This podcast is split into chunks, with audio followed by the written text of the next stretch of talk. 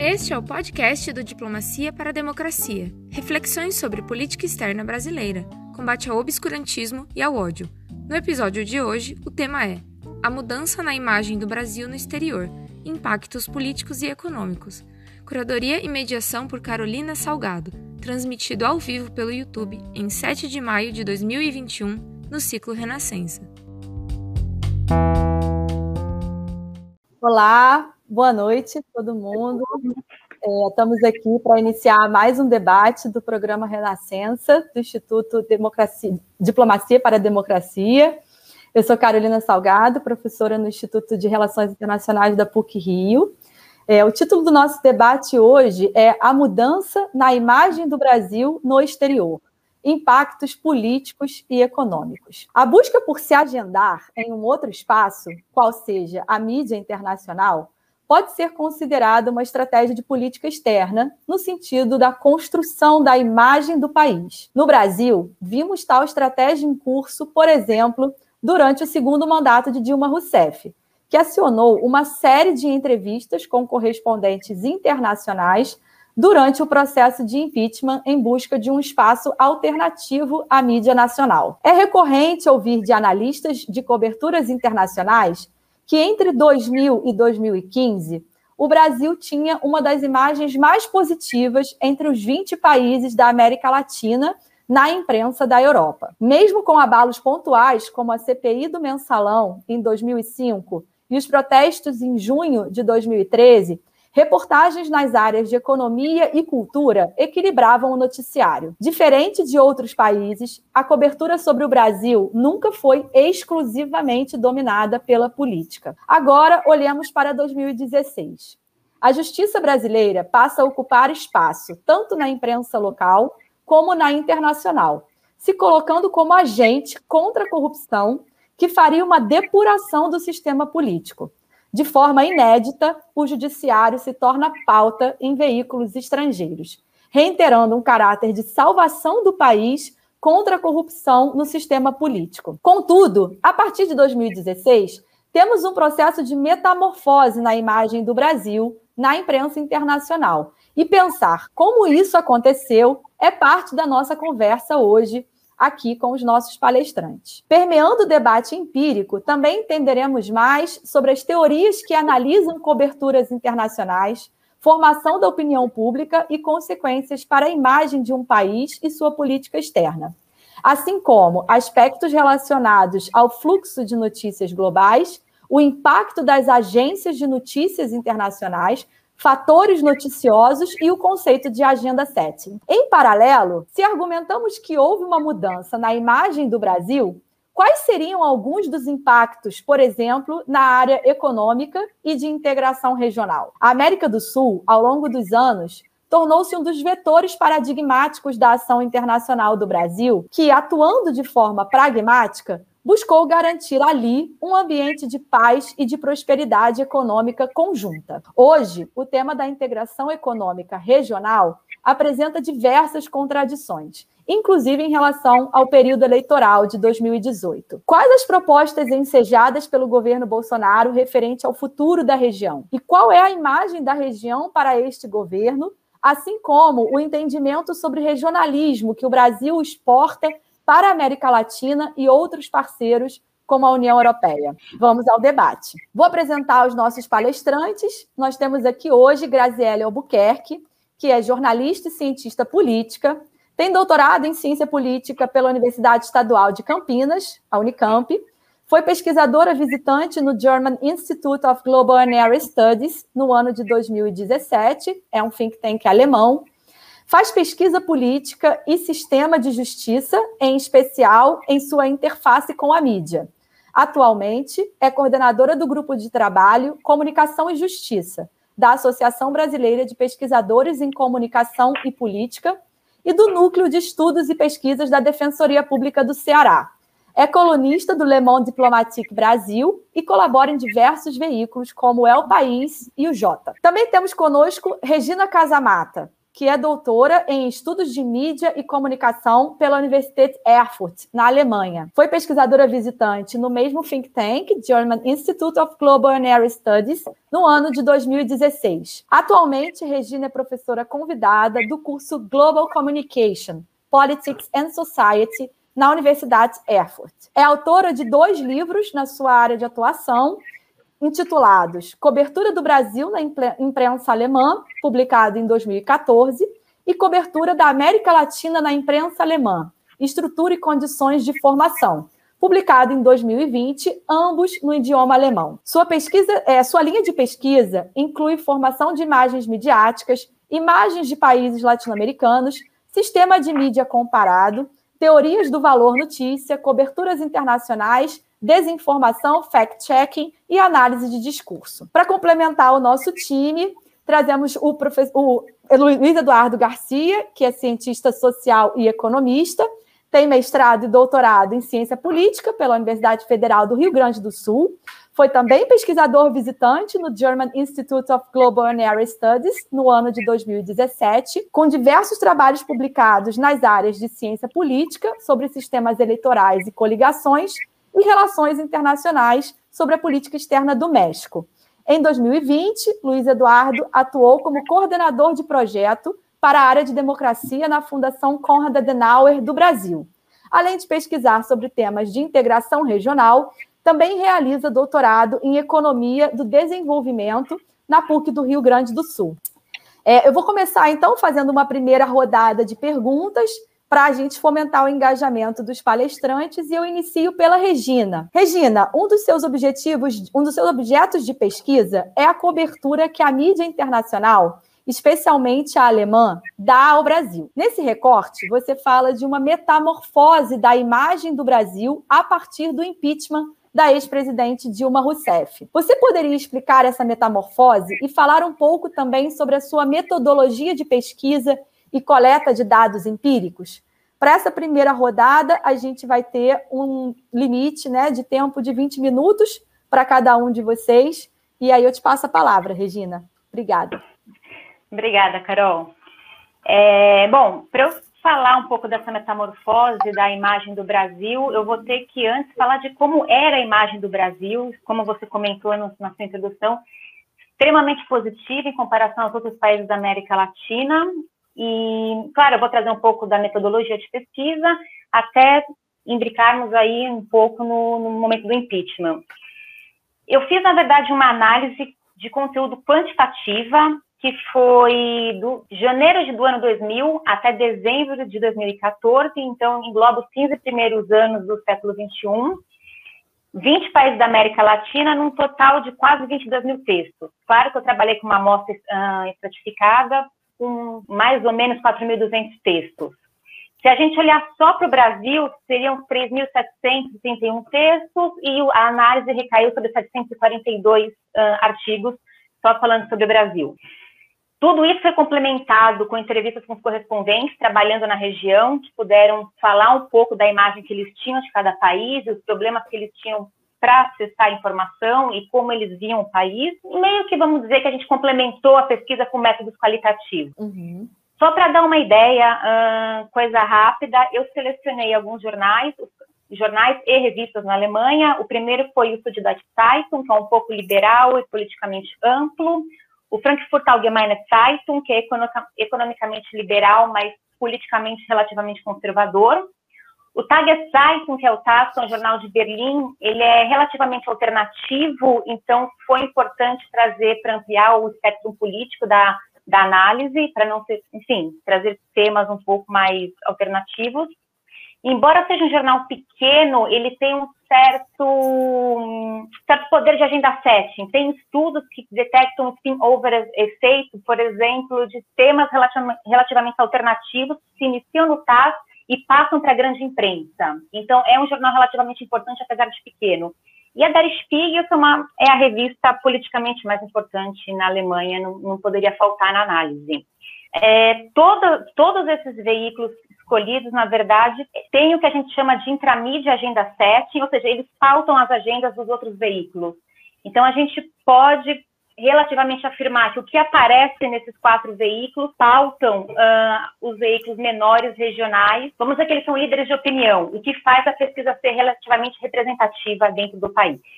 Na verdade, toda essa comparação que a gente vai fazer pós-impeachment, no início da pesquisa não era o foco. O que eu queria, na verdade, era analisar como a imagem do Brasil mudou com relação à Guerra Fria. A gente era associado a conflitos políticos, golpes militares, guerrilhas, manipulação eleitoral, dívida externa. E com, com, a chegada dos anos 2000, o boom das commodities, o Brasil começou a se destacar no cenário internacional em função das suas políticas externas. O Brasil, um pouco da Venezuela, tinha um papel ali fundamental em termos regionais. E o Brasil começou, por exemplo, eram países mais relevantes com relação ao BRIC, aos BRICS. E era, a ideia era fazer essa comparação. O que a gente não sabia que teria essa, a época eu não imaginava que teríamos essa virada que, enfim, pegou todo mundo de surpresa e por isso estamos aqui hoje com esse debate. Mas antes de vir com os resultados, de fato, um, quantitativos, a gente discutir estatística, eu selecionei algumas, algumas manchetes exatamente desse período que mostram como o Brasil tinha realmente uma imagem positiva. Então, por exemplo, um, uma matéria do F7 de outubro de 2011 falava na pressão da velocidade, porque montadoras como a Volkswagen estão investindo bilhões no Brasil. Então eram outros tempos. Uh, uma que eu acho bastante interessante também do F7 de 2012, que fala o Brasil vai ultrapassar a Alemanha. Todos os estados do BRIC têm alto potencial de crescimento. Os sul-americanos estão à frente do jogo. Você acha? A gente ainda é considerado um país à frente em todo o, o, o jogo econômico. Aí uma mais simples, que era da Der Spiegel, o Brasil está crescendo. Uhum. Até, até esse momento, eu só estou trazendo matérias de cunho econômico, que era muito forte no caso do Brasil. Uhum. Também tínhamos muito em termos culturais. Aqui eles brincam uma matéria de tecnologia. Essa, essa é triste quando a gente pensa na nossa situação atual. Uh, Bossa Nova e pesquisa de ponta. Sem o conhecimento de laboratórios líderes mundiais, o Brasil está explorando o potencial da célula tronco. Era uma, uma matéria do S7 do mês de fevereiro.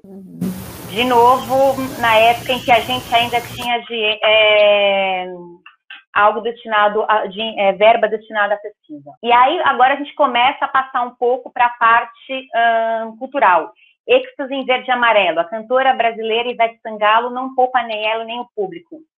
Na verdade, aqui a tradução foi um pouco infeliz. Não poupa no sentido, a Ivete colocou o estádio de Munique para dançar. Então, eles falam aquela alegria contagiante da cultura da música brasileira ela se, ela pulou, ela se cansou e o público alemão entrou no jogo, então era algo de cunho positivo cultural. E também uma última, que é uh, o look brasileiro. Quatro artistas da Vila Valberta expõem, expõem no Folkers com the Museum. Na verdade, só a relação de quatro artistas brasileiros mostrando sua arte dentro do, de, de, museus alemães. Só com poucos exemplos, a gente, a gente tinha ali 700, quase 700 matérias, eu peguei só algumas para exemplificar. E se vocês perceberem, a maioria, quase 30% de todo o noticiário brasileiro se referia à economia e finanças. Claro que a gente pode aqui discutir, ah, qual que é o, será que a imprensa alemã realmente está interessada no desenvolvimento econômico brasileiro ou é, são matérias de cunho que têm interesse para a economia alemã. E, de fato, os principais subtemas na área econômica foram moedas, ações e bolsas de valores, toda vez que a Bolsa de São Paulo subia para os investidores alemães,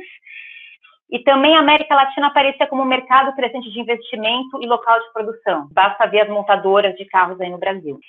Como você mesmo mencionou, Carol, um número muito pequeno de notícias classificadas como política interna. O Brasil tinha 16% de que a gente realmente discute política interna, problemas do sistema político brasileiro. Muito diferente de países, por exemplo, como a Venezuela, Honduras, Equador e Colômbia, no caso desses países, o noticiário político bate 80% a 90%, que é extremamente alto e também extremamente comum para as coberturas internacionais. O Brasil sempre foi muito distante nesse aspecto. E, na verdade, assim, isso até causou uma certa surpresa quando começaram os processos em 2013. Para a perspectiva alemã, foi, ué, mas não está tudo indo então em direito em polpa? Como assim agora estão destruindo tudo o que está acontecendo? Provavelmente uma crítica é porque faltava muito, muita matéria, muito retrato do que é o, Brasil politicamente. De qualquer forma, toda essa diversidade na cobertura, em termos de economia, cultura, pouco menos de política, fez a imagem do Brasil, no, no seu balanço geral, muito, muito equilibrada. Então, 36% das matérias analisadas foram positivas. É muito alto para notícias para países de desenvolvimento. 34% das, das matérias foram negativas e 30% foram neutras. Então, ali é muito equilibrado de fato. Claro, é, a gente teve, sim, muitos eventos que contribuíram para uma imagem pontual negativa.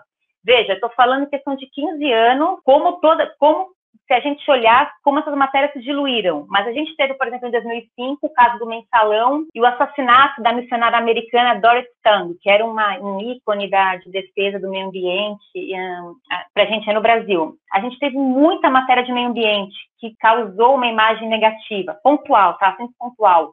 2007 teve todos os debates sobre o desvio do Rio São Francisco. Em 2011 teve o envolvimento da Alemanha no projeto uh, atômico de Angra 3 aí no Rio. Tiveram muitas inundações e deslizamentos, a de eterna discussão da barragem de Belo Monte e a flexibilização do Código Florestal, que na última instância foi vetado pela Dilma. E, claro, em 2013 começaram os picos, os picos dos protestos, pré-Copa e aquela situação toda, que de novo trouxe o Brasil para as manchetes, mas com um teor um pouco mais negativo. Você também mencionou o Brasil foi o país que mais recebeu atenção midiática entre todos os 20, 20 países latino-americanos. Eu vou dizer que só em 2010 foi uma exceção que foi o ano do terremoto do Haiti. Então o Haiti ficou em primeiro lugar, mas o Brasil estava ali em segundo. O Brasil sempre estava entre o primeiro e o segundo, dependendo do que aconteceu. Quando foi uma crise econômica na Argentina em 2001, o Brasil cai para o segundo lugar no ranking. Mas se você olhar ao longo de 15 anos, de novo, em termos estatísticos, o Brasil estava ali sempre no, no líder de, de matéria. Os dois picos de atenção foram em 2002, com a eleição do Lula, claro, e o suposto impacto no mercado financeiro. E em 2013, já mencionei a eclosão dos protestos, mas, em termos positivos, o Brasil foi anfitrião na Feira de Frankfurt, na Feira do Livro em Frankfurt, o que causou uma, um certo número de matérias muito positivas de acordos bilaterais, trocas culturais, traduções e coisas assim. Tudo isso para dizer que isso termina ali mais ou menos em dezembro de 2014 e com a turbulência política ali de 2016 que culminou no impeachment da Dilma Rousseff a gente pode sim assumir que o Brasil vem sofrendo um tremendo retrocesso. Sinceramente, a gente não precisa de grandes estudos estatísticos para perceber o quanto a imagem tem sido abalada. A longo prazo, eu não sei dizer. É uma hipótese, é uma hipótese agora pontual. Eu não sei o que aconteceria, por exemplo, quando se Jair Bolsonaro perdesse as eleições e a gente voltasse um pouco para os eixos do que aconteceria se a gente reproduzisse esse estudo ali em 2030, 15 anos depois, com os mesmos métodos, se a gente teria de fato uma, um impacto ou não. De qualquer maneira, essa mudança muito drástica na imagem, é, ela não começou ali em 2000, ali com o impeachment da Dilma. Ela já vem, por exemplo, eu gosto de usar muito o exemplo das três capas super emblemáticas da revista britânica The Economist. É uma revista liberal economicamente, mas bastante progressista em termos de costume. Uh, então, em 2009, acho que todo mundo se lembra, essa capa rodou o mundo, que era o Brasil sendo representado pelo Cristo Redentor simulando um foguete, entrando em órbita e explodindo, e era o Brasil no grande boom. Em 2013, a gente já percebeu uma certa mudança, veio ali junto com os protestos, e eles já inverteram essa capa. Ele coloca, eles colocam Cristo numa queda desgovernada e meio que dizendo, ah, um país está em queda livre. Agora, em 2019, a, a capa mais recente, que de fato foi dedicada ao Brasil, Veja, o Brasil, não, a América Latina é um país muito. Eu vou falar disso mais, mais à frente, provavelmente, mas os países da América Latina eles recebem pouca atenção com, em termos mundiais. O Brasil recebe muita atenção comparado com a América Latina, mas a América Latina está no fim da lista entre os países que são retratados. E ainda assim chegou na capa da The Economy. E a imagem era um tronco de árvore no formato do mapa do Brasil, um tronco de árvore queimada, e era a vigília uh, da morte para a Amazônia. Então, a partir daí, a gente, dessas três capas, a gente já vê como começa a, a como, como, a imagem começa a, a deteriorização da, da imagem do Brasil, ali, bem resumidamente, em, em três capas.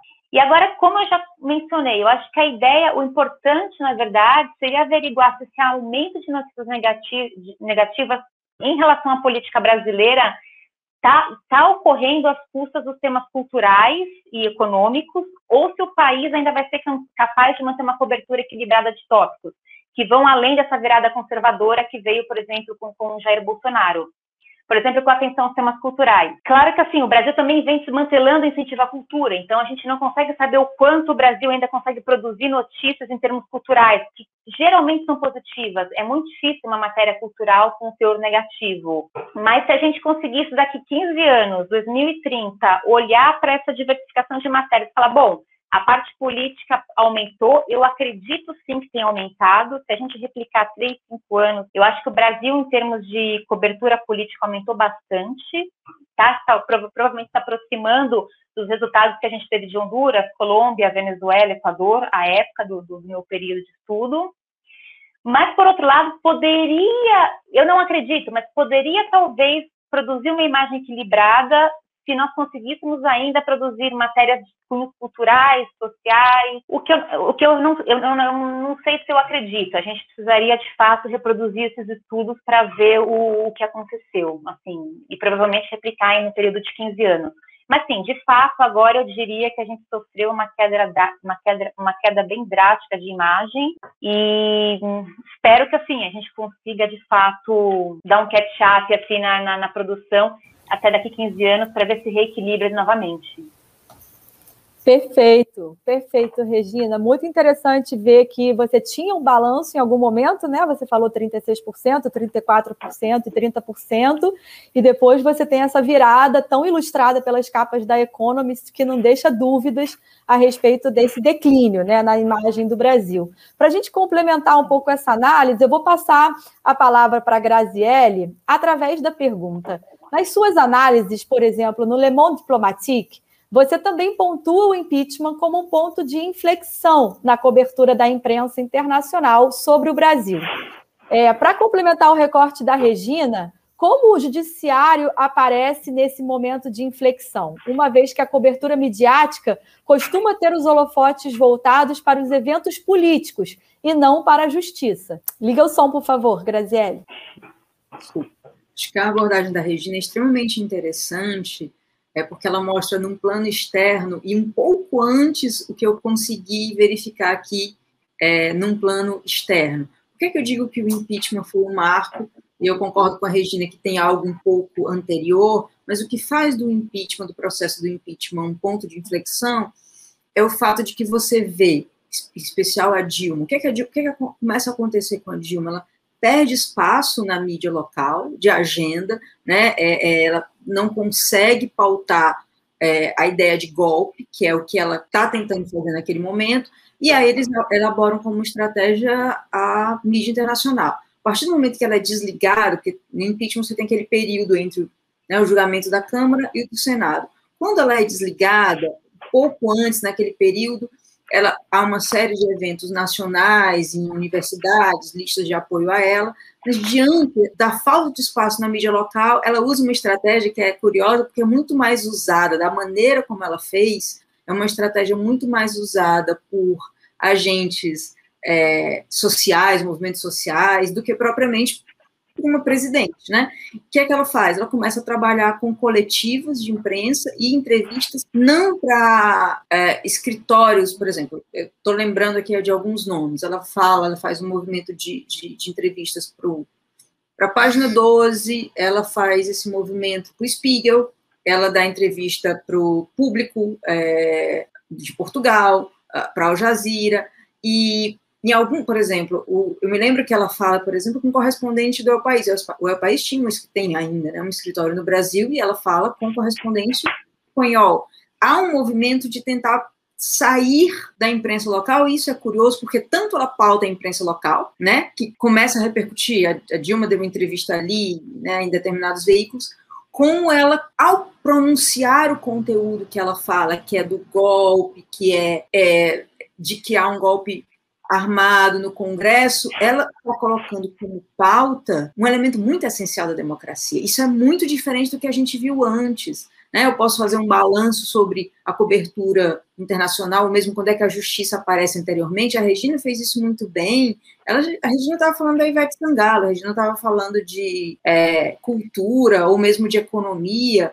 Mesmo ela citou o caso da, da irmã Dorothy, que é uma coisa que eu posso falar do ponto de vista da justiça, mas é você está falando de um sistema de proteção de direitos humanos de uma ativista. Você não está falando de um país que está deteriorando a sua democracia e quem está dizendo isso é a presidente. Então, assim, ali algo do sistema começa a aparecer como conteúdo de uma forma muito importante na mídia internacional.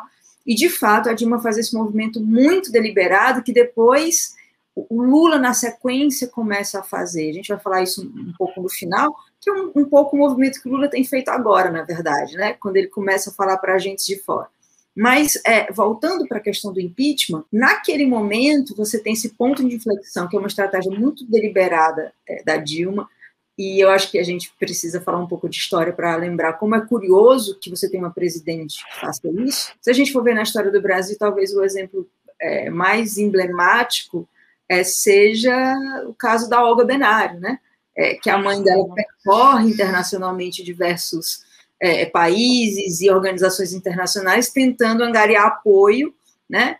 É, para que a, a, filha, né, a neta, no caso a Anitta, consiga é, é, ser liberada. Né? No caso, a mãe e a filha, mas ela só foi a neta. Bom, é muito curioso que internamente você começa a ver um movimento de pauta da Lava Jato. O sistema político né, vai ser limpo pelo sistema de justiça. Então, você tem a Dilma denunciando uma questão de ruptura democrática, o sistema brasileiro com muito medo, talvez vocês vão lembrar do episódio de um discurso dela é, numa, numa Assembleia Internacional da ONU, como isso, deputados locais foram, né, vai usar a palavra golpe, não vai, é, havia um, um milindre diplomático naquele momento, internamente a Lava Jato ganhando as ruas, assim, é, de uma maneira muito. Eu, eu lembro, para fazer pesquisa, no dia do impeachment, da votação do impeachment da Dilma na Câmara, foi abril, eu estava em Curitiba fazendo pesquisa e havia um, um uma, sei lá, um acampamento, acho que essa palavra, de apoio à Lava Jato, em frente à, à, à, à vara de Curitiba, né, da Lava Jato, salvo engano, a 13 terceira vara, e era apelidado esse acampamento de Moro Lovers, né? É, com foi a primeira vez que eu vi um pichuleco. Então você tinha um pichuleco do Lula preso, né, da Dilma, e você tinha bonecos do, do, do Moro num, num traje de super-herói.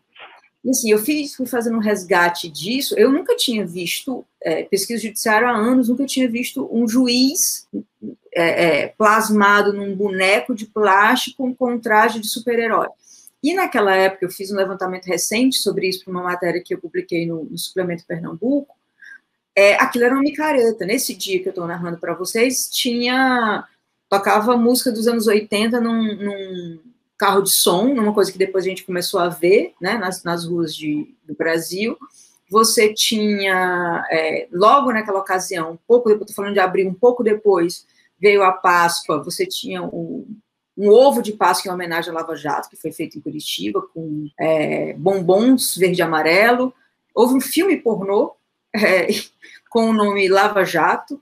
É, então, assim, as coisas mais absurdas de, de, de, de, souvenir à produção cultural começaram a invadir esse campo, é, e, e muito do apoio da imprensa. A Lava Jato teve uma estratégia de assessoria de imprensa extremamente eficiente.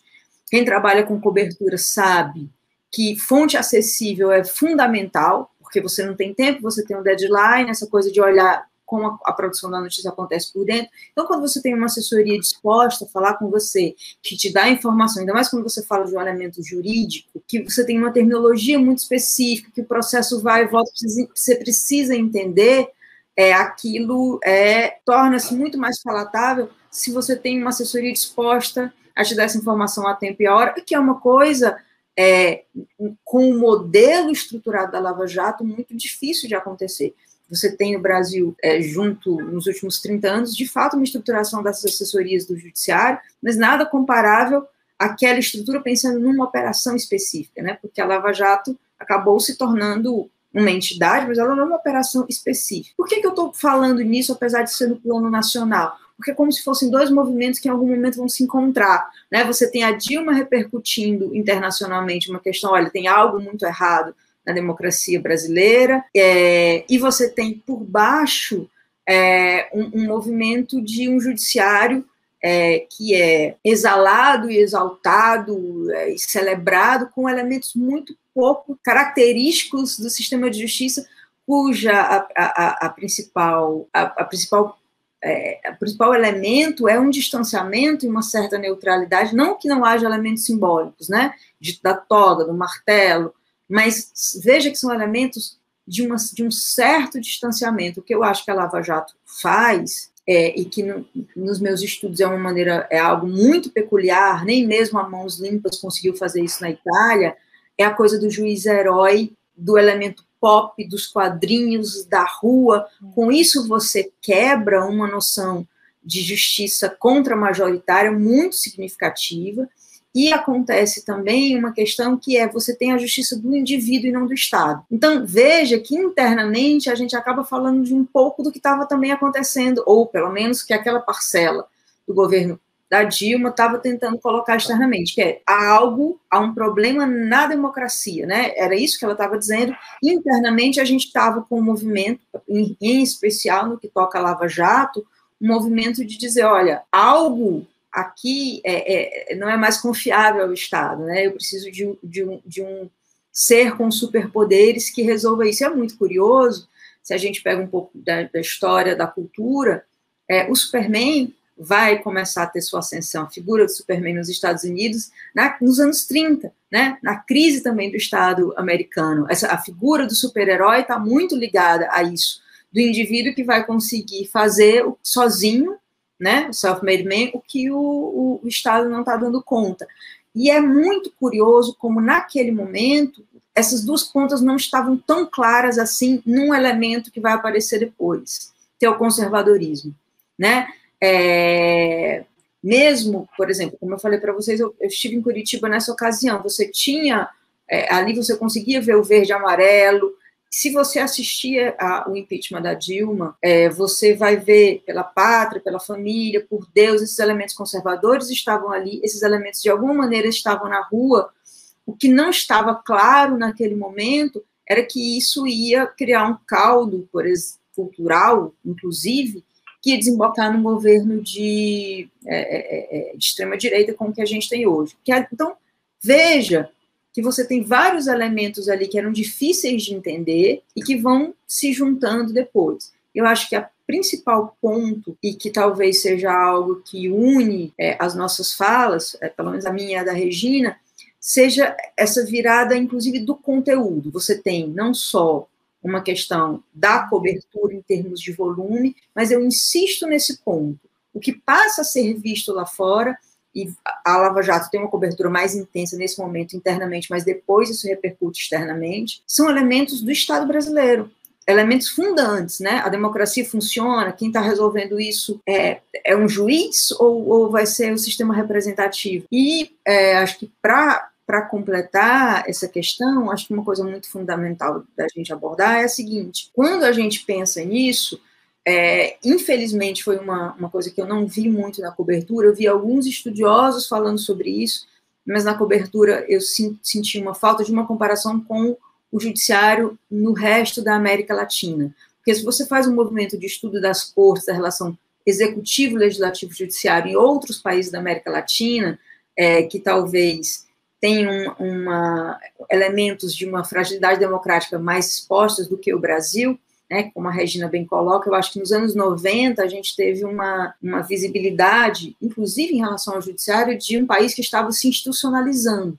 As pautas do judiciário nos anos 90 eram reforma do judiciário, produção de dados, a contabilidade e tal. E a gente ficou um pouco distante de coisas que, é, é, de movimentos que começaram a aparecer na América Latina depois, dessa relação mais conflituosa executivo, legislativo e judiciário. É, mas eu acho que o ponto fundamental é esse, esse movimento de uma estratégia muito deliberada do governo Dilma Rousseff em conseguir pautar a questão do golpe, né, foi uma disputa realmente simbólica e discursiva do golpe versus o impeachment, o que é que está acontecendo aqui, né, é, isso tomou é, os jornais, isso conseguiu pautar internamente, mas pautou externamente.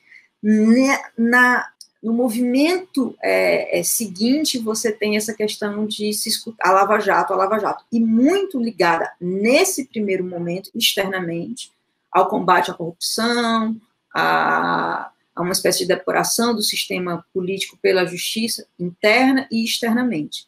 O que, o que de alguma maneira, eu me lembro que nesses primeiros anos, só para é, fechar minha fala, é, depois do impeachment, é, não havia muitas críticas à Lava Jato externamente, elas vão aparecer depois. Mas, de qualquer maneira, o ponto central do conteúdo era esse: era de uma democracia que precisava ser depurada, né? Ou seja, há algo de errado no Brasil, porque tem um impeachment que, eu, que é um golpe, é, então tem algo errado, era essa fala de ninguém mais, ninguém menos do que alguém que ocupava a chefia do Poder Executivo, e do outro lado você tem é, de onde estão surgindo esses juízes que estão fazendo esse processo de depuração da corrupção. É, a gente pode fazer uma análise do ponto de vista positivo e negativo dessas pautas, é, mas eu acho fundamental perceber essa questão do conteúdo. É, avançando um pouco depois de 14, quando a gente vai para 2016, a Lava Jato ganha uma, uma grande é, incensamento né, da imprensa internacional. Eu lembro de uma capa da America Quarterly, que era Os Caçadores de Fantasmas, né, onde aparecia lá um Moro com uma, uma mangueira, assim, imitando os personagens do filme clássico dos anos 80, Os Caça-Fantasmas, e eu me lembro que nessa época, em 2016, é, Lava Jato ainda num momento muito é, propício, eu me lembro de uma, uma capa, uma matéria mais crítica à Lava Jato, é, que foi, ali naquele momento do impeachment, que foi uma matéria do, é, do The Guardian, com a Eliane Brum, onde a Eliane Brum, de todas que eu li naquele momento, que falavam muito positivamente da Lava Jato, né, dessa depuração do sistema de justiça, da política pelo sistema de justiça, eu lembro dessa matéria, que é, acho que é de fevereiro, muito próxima dessa que eu falei da American Quarterly, que era uma matéria é, do The Guardian, onde a Eliane Brum usava uma expressão que era o estranho caso do juiz que não recusa o título de herói. Acho que ela usava essa, essa frase. Mas foi um ponto ali fora da curva. A maioria das matérias eram muito pró-Lava Jato nessa via da questão da corrupção. E isso vai depois se inverter. Mas o, o impeachment, eu acho que ele é, um, ele é um ponto de decisão por isso, porque você tem uma estratégia deliberada de quem está no governo, uma estratégia muito curiosa, porque ela é uma estratégia pouco utilizada para chefes do executivo. Muita gente, inclusive, critica o, o governo Dilma porque é, ela nunca foi tão hábil com jornalistas, nem a própria diplomacia dela nunca foi hábil com jornalistas. De, de, de repente, estava fazendo aquele movimento. E, ao mesmo tempo, você tem esse licenciamento é, de um judiciário salvador. Volto a dizer, estranhamente, não se compara com o que estava acontecendo na América Latina, e, estranhamente, não se faz uma comparação crítica com, a, com o que aconteceu na Mãos Limpas, que acabou é, descambando na eleição do Berlusconi. Né? As pessoas comparavam a Lava Jato com as mãos limpas, mas não comparavam as consequências de uma operação extremamente estudada e divulgada e que, com uma espécie de desintegração do sistema político, acabou é, levando à, eleição do Berlusconi. Perfeito, Graziele. É muito interessante perceber como que a Regina, dizendo do declínio tão é, visível que acontece nessa imagem do Brasil através da Economist, você traz para a gente a certeza de que a Dilma teve sucesso. Né? Ou seja, ela foi para fora, ela foi para a mídia internacional, ela começou, ela conseguiu chamar essa atenção, né? no sentido de que o declínio também é uma prova de que ela conseguiu pautar essa discussão sobre a democracia no Brasil, sobre os problemas e o deterioramento dessa democracia. E aí você tem a Lava Jato super expondo, né, uma super exposição do sistema político brasileiro, como você disse, dos elementos do Estado brasileiro, vindo a complementar essa comunicação para fora. E que, em última instância, também pauta a nossa comunicação para dentro, né? Porque a nossa imprensa acaba percebendo que esse movimento está tendo impacto, está alcançando audiências externas e acaba trazendo essas informações quase que obrigatoriamente para o público interno que é, engaja com essa caricatura da Lava Jato que você acabou de mencionar. É muito interessante. É, para a gente finalizar, né, para a gente conseguir fechar esse ciclo de análise sobre esse período, a gente vai trazer os impactos. Né? Se a gente tem esse movimento, esse movimento que opera nas duas frentes, quais foram os impactos econômicos né, concretos para o Brasil. E aí eu passo a palavra para o Luiz através da seguinte pergunta: do ponto de vista da integração regional na América do Sul, podemos dizer que o período que começa nas jornadas de junho em 2013 e culmina com o impeachment em 2016 foi de fato um preâmbulo da, da deteriorização da posição e imagem do Brasil na região? Quais indicativos sustentam essa análise e quais impactos econômicos concretos a gente consegue verificar hoje? Bom, uh, primeiramente eu gostaria de agradecer o, o convite, não é? Estou muito feliz de poder participar desse ciclo de debates. Uh, gostaria também de saudar as minhas colegas de mesa. É uma honra estar dividindo esse espaço com elas, uh, com vocês, na verdade.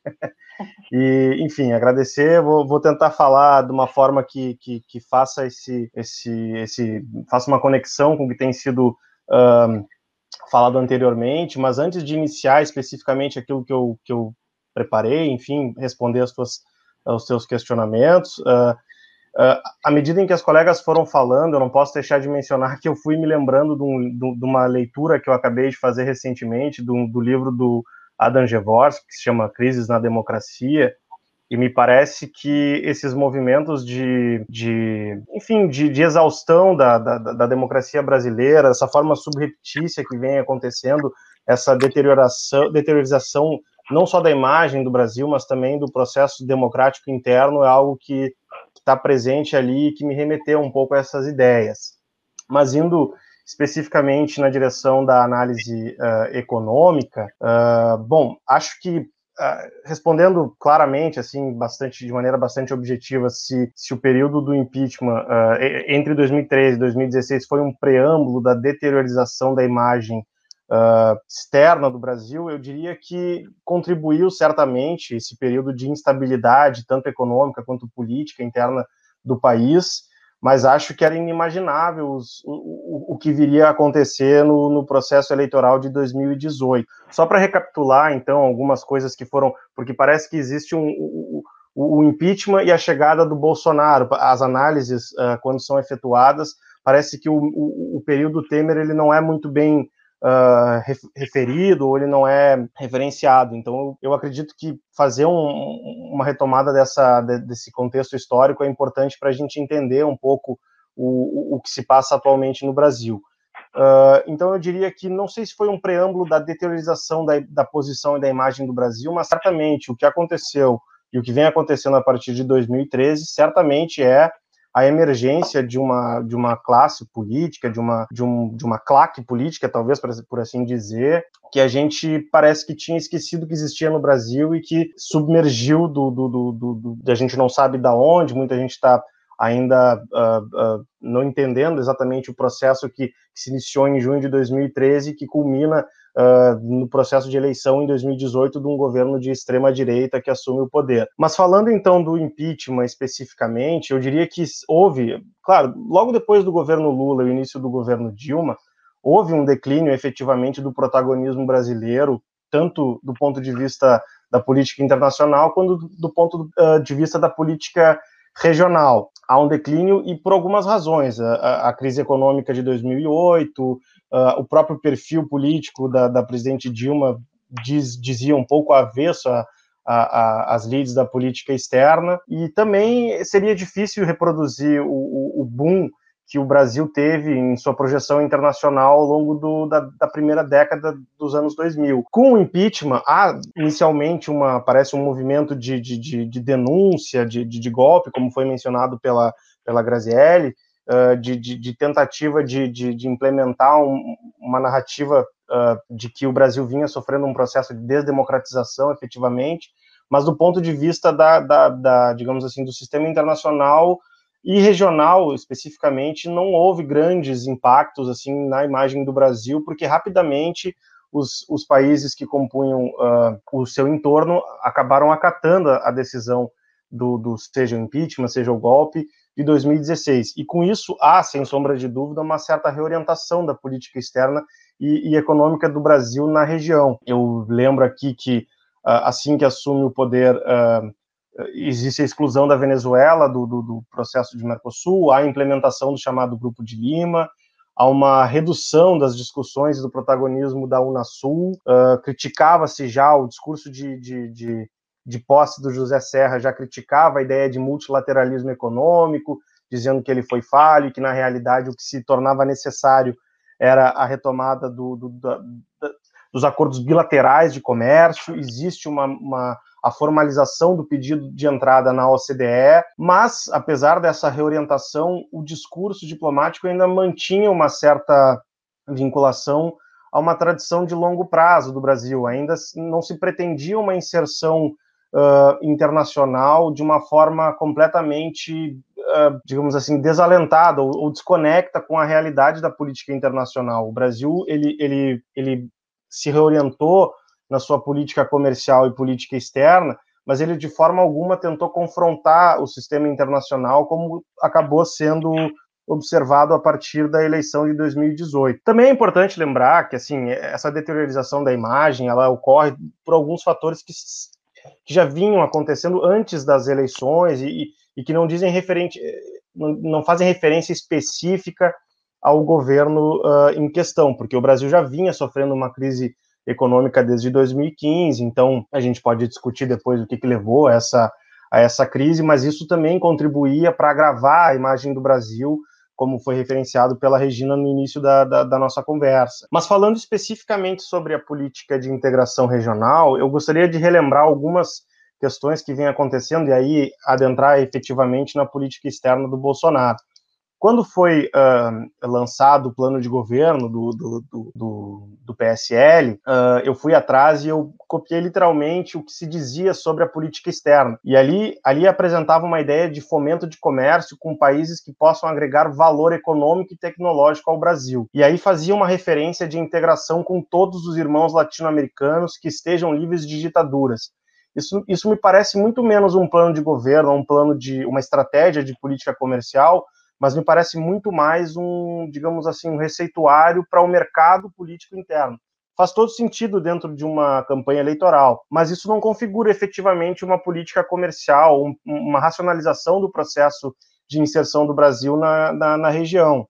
Além do mais, uh, aí seguindo a, a, o que estava escrito ali na, no, no, programa, no plano de governo, estava exposto que era necessário redirecionar o eixo de parcerias. E aí faz né, uh, novamente uma referência à ênfase nos acordos bilaterais. Em nenhum momento é citado nesse documento o Mercosul, uh, multilateralismo, enfim, há um, uma ideia de aprofundamento de relações com países especificamente os, os, parceiros tradicionais. E em relação ao Mercosul especificamente, a gente eu consegui elencar aqui alguns episódios que foram acontecendo uh, desde o início do governo Bolsonaro, né? Então, assim que foi eleito, acho que todos vão se lembrar da, da entrevista que o Paulo Guedes menciona que a Argentina não era prioridade, a ideia era fazer comércio com todo mundo.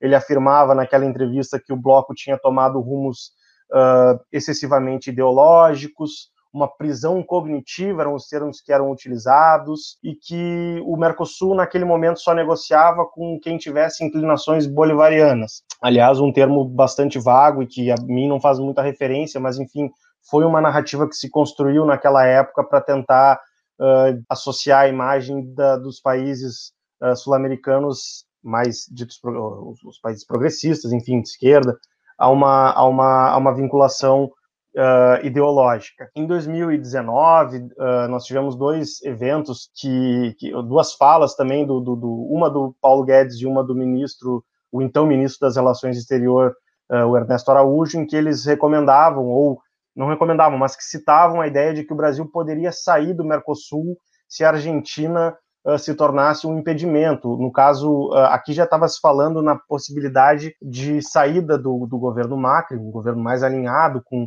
com as posições brasileiras do, do, do, do Mercosul e a entrada de, do, do Alberto Fernandes, né?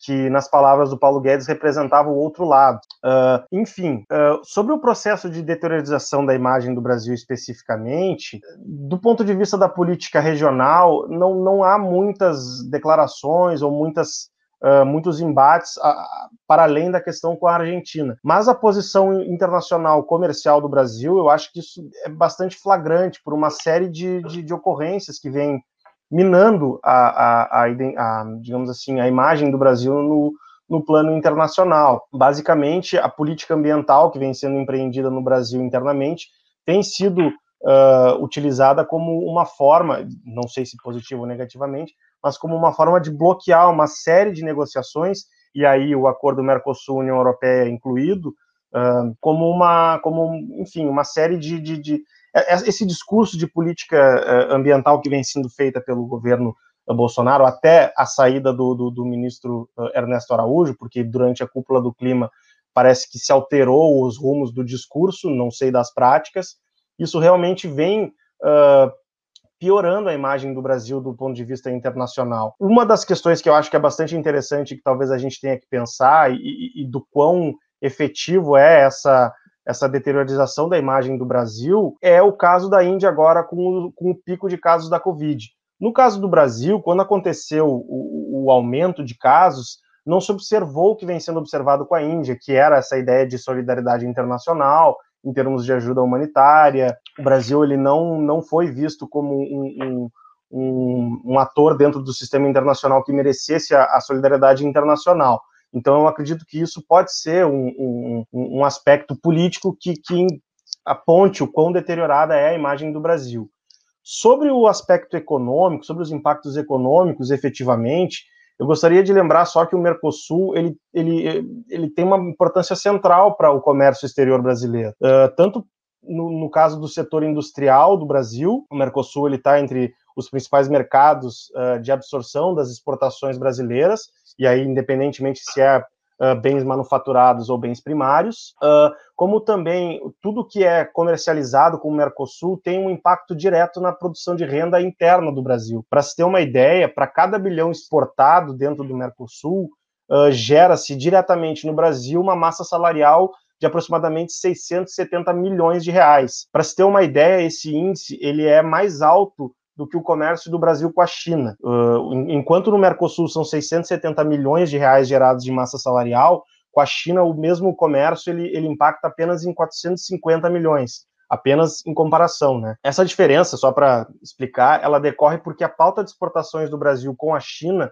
ela, ela é muito pouco diversificada e de baixo valor agregado, enquanto que para os parceiros do Mercosul, especificamente a Argentina, que é o maior mercado consumidor, ah, nós temos uma pauta de exportação bastante diferenciada. O Mercosul também é relevante enquanto um ator político, ou seja, ele aumenta, ele dá maior legitimidade do Brasil nas negociações internacionais. E é claro, aqui eu estou falando apenas do aspecto comercial, mas a gente poderia falar também de outras dimensões da integração regional e da importância que o Mercosul tem nas, na, no posicionamento do Brasil enquanto um ator legítimo dentro desse sistema de, e poder de barganha. Mas eu acredito que a principal razão pela qual o Brasil não deveria se, se, se virar as costas ao, ao bloco, né, como essas declarações que vêm sendo efetuadas né, na última cúpula do Mercosul, nós temos uma série de declarações também que, que vão na direção contrária da integração regional, vão, vão no fomento de, de, de, de, da defesa da unilateralização da política comercial, o que, em termos práticos, significaria a implosão do bloco, não é?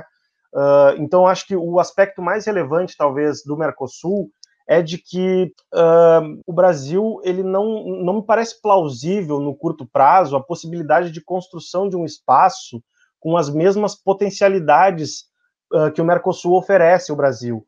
O Brasil não tem, digamos assim, recursos de poder financeiro e econômico que, que possibilitem ele construir um espaço uh, com, com, com, tantas possibilidades quanto o Mercosul tem. O, o, Brasil ele não consegue competir no setor de manufaturados uh, nos mercados uh, primários, digamos, com os Estados Unidos ainda consegue exportar, mas a gente importa também muitos produtos de, de, de bens de, de, valor agregado, enquanto que no Mercosul as, as empresas e a, e a indústria brasileira têm uma proeminência bastante uh, significativa. Então, só para terminar, então, essa minha fala inicial, não vou me estender muito, porque ainda temos mais duas rodadas de debate.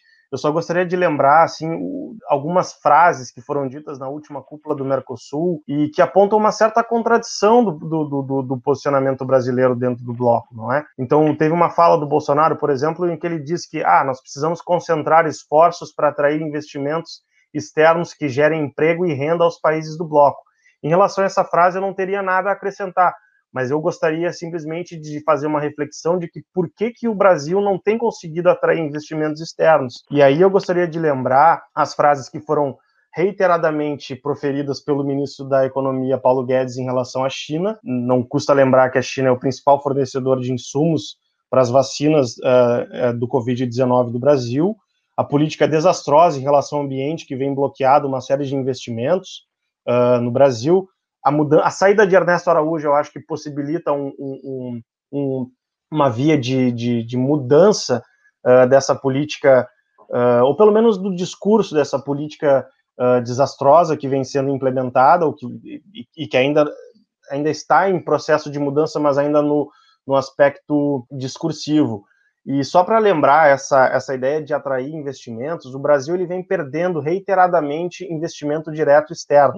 Em 2019, já em queda, o Brasil perdeu aproximadamente 15,2 bilhões de reais. Ou seja, antes da pandemia, o Brasil já vinha numa posição fragilizada em termos de atração de investimentos. Em 2020, de acordo com os dados do Banco Central, a queda foi de 50% de investimento estrangeiro. Foram investidos apenas 34,2 bilhões ante os 69,2 bilhões de 2019, que também foi de queda. Pode-se alegar, nesse caso, uh, que a pandemia prejudicou o Brasil na posição interna de atração de investimentos. Só que se nós formos analisarmos dentre os emergentes, a posição do Brasil ela é agravada, porque em comparação com países como, por exemplo, a Indonésia, que teve redução de 24%, e com o México de 8% a redução, o Brasil ele é um dos piores países emergentes em capacidade de atração de investimentos diretos. Na Índia, inclusive, houve registro de aumento desses investimentos. A Índia recebeu mais aportes de capital financeiro do que o Brasil, do que qualquer outro país emergente. Claro que é preciso lembrar que a Índia também é um país produtor de insumos contra a, de, de vacinas contra o Covid. Mas eu acredito que, já para ir finalizando a minha fala, eu acredito que os, os alguns desses dados eles já demonstram o quão, uh, o quão ruim é a imagem do Brasil na sua capacidade de atração de investimento, de, de, de comercialização.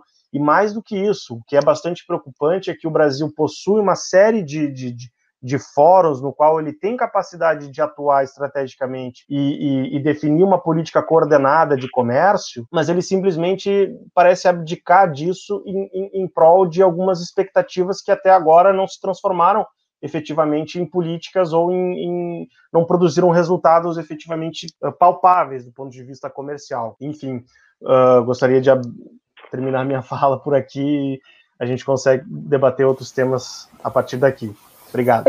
Perfeito, Luiz. Muito bom. É, a gente consegue, então, ver que essa postura errática do governo é muito mais é, relevante, é muito mais decisiva no que tange a essa perda de investimentos, no que tange a, essa, a esse enfraquecimento econômico do país, do que propriamente a pandemia, como você mencionou, existem outros países que é, sofreram queda, mas nem tanto, né? E o Brasil não teria, em teoria, a necessidade de liderar essa fila né, de países que sofreram queda.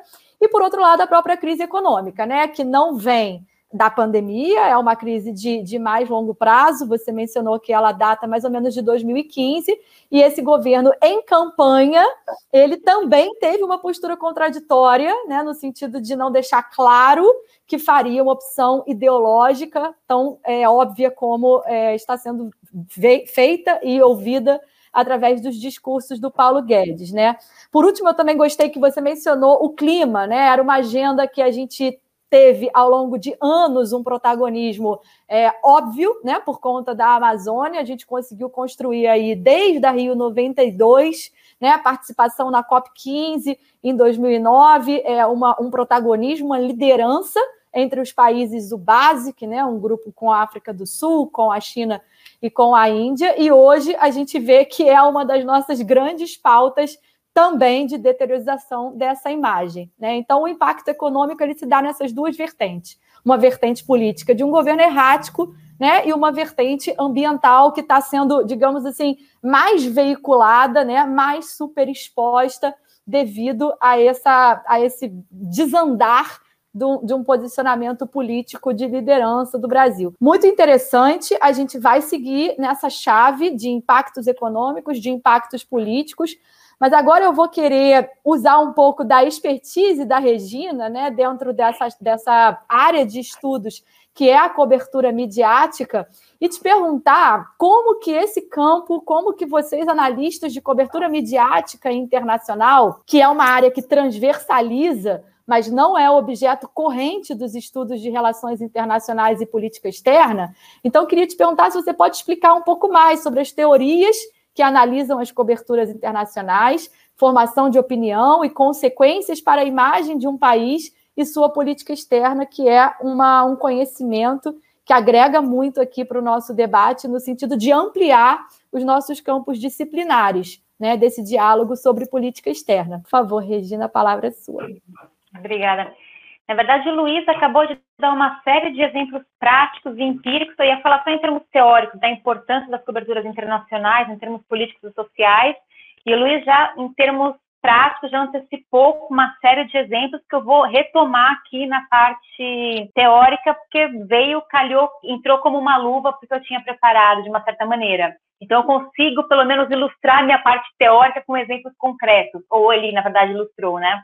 Antes disso, eu só precisava fazer um comentário, Grazi. Enquanto você comentava a sua fala, eu, eu, eu, eu vou confessar que eu fui rápido para o Google e, de fato, para mostrar como a Dilma, de fato, teve sucesso no exterior, o site deu a, deu a manchete que foi a pergunta: foi um golpe?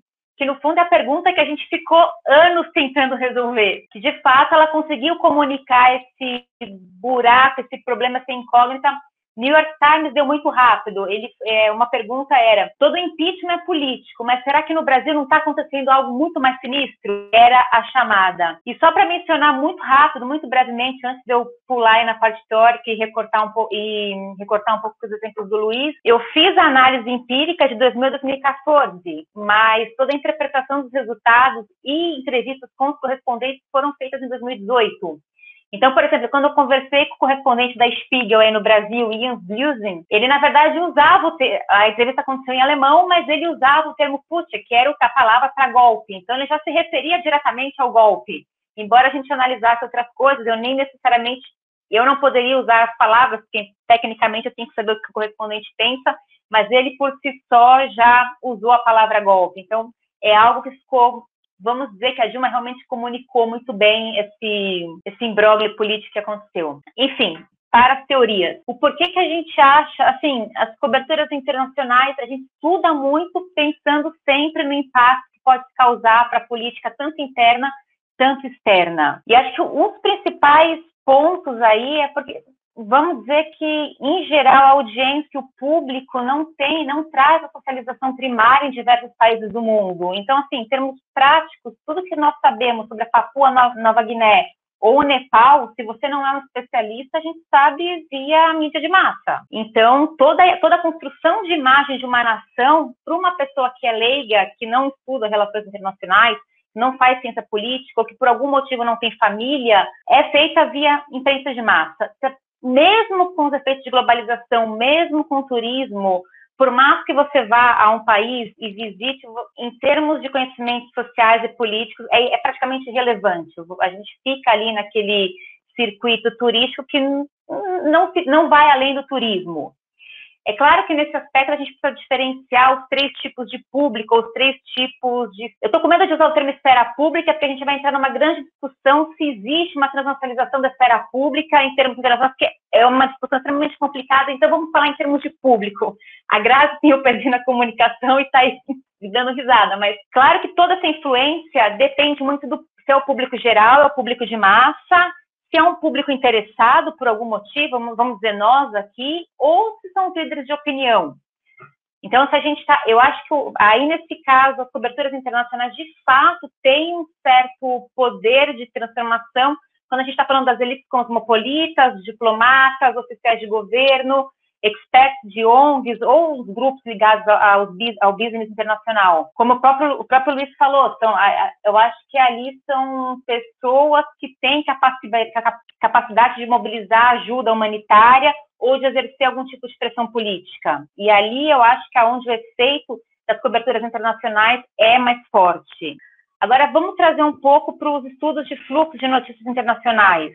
É, a gente está aqui focando só em Brasil, discutindo o Brasil, e, mas se a gente de fato abrir um jornal e for ali olhar quais países estão sendo manchete, o Brasil ele não está assim na frente de na frente de todos em termos globais. E geralmente, não importa o sistema midiático que a gente está analisando, pode ser um existe um certo padrão de noticiário. Então, os países que mais tendem a receber atenção midiática no mundo são claros que a gente considera os países de elite, Estados Unidos e Europa Ocidental. Depois a gente tem os países das proximidades geográficas, então provavelmente a, a, o leste europeu dentro da Europa, a América do Sul para a gente no Brasil, então, que a gente chama de proximidade geográfica, são os vizinhos. Temos os países de crises e conflitos, que a gente poderia falar, hum, o Brasil entra nessa agora, provavelmente com Covid, mas os estudos antigos falavam, por exemplo, em termos de guerras e conflitos internacionais, Oriente Médio, guerra na Síria, aí entra, e aí depois, lá no fim da fila, vem países como Ásia, África, por exemplo, e América Latina. Essa invisibilidade, no fundo, ela acaba sendo um, um pouco problemática para os países em desenvolvimento, se a gente considerar a importância da opinião pública para o desenvolvimento de políticas externas na sociedade democrática. Muitas pesquisas já demonstram o potencial do jornalismo internacional em moldar as políticas externas, por exemplo, em angariar ajuda internacional, como o Luiz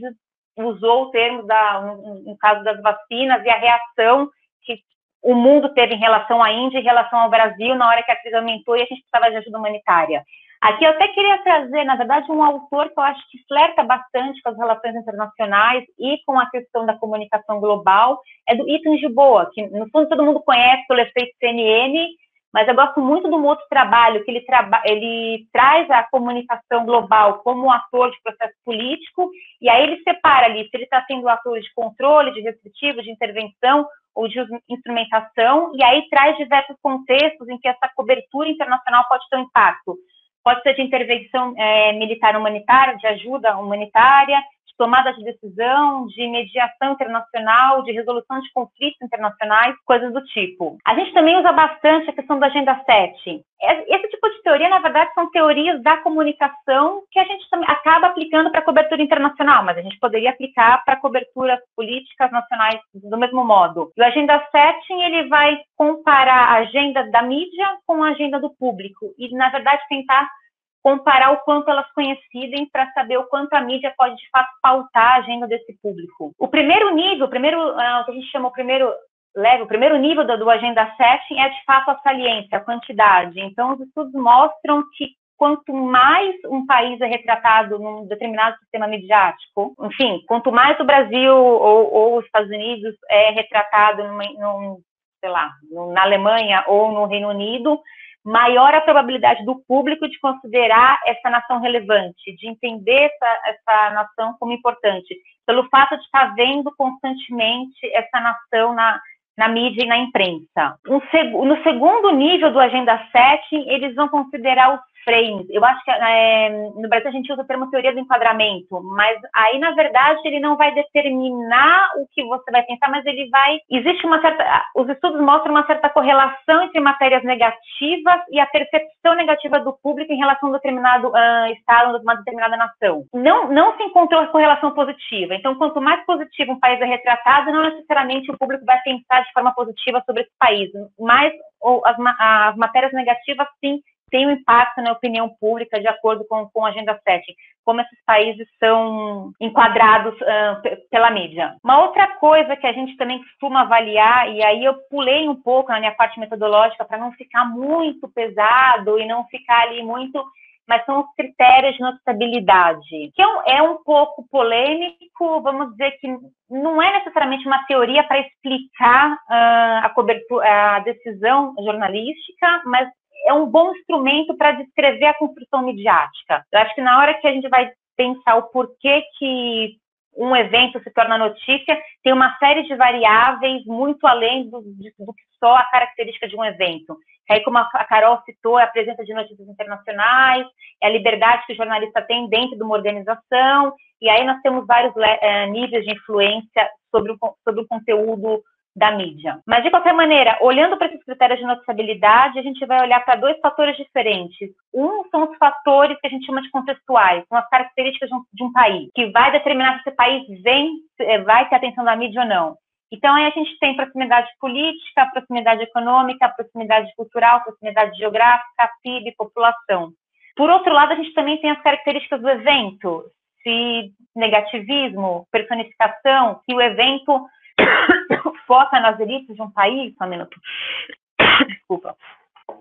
Isso também não é, assim, os grandes críticos da mídia, eu acho que a maior crítica que se foi feita é, foi a da Unesco, da Comissão MacBride, para a gente ficou, no, que pediram, na verdade, uma nova ordem mundial de informação e comunicação.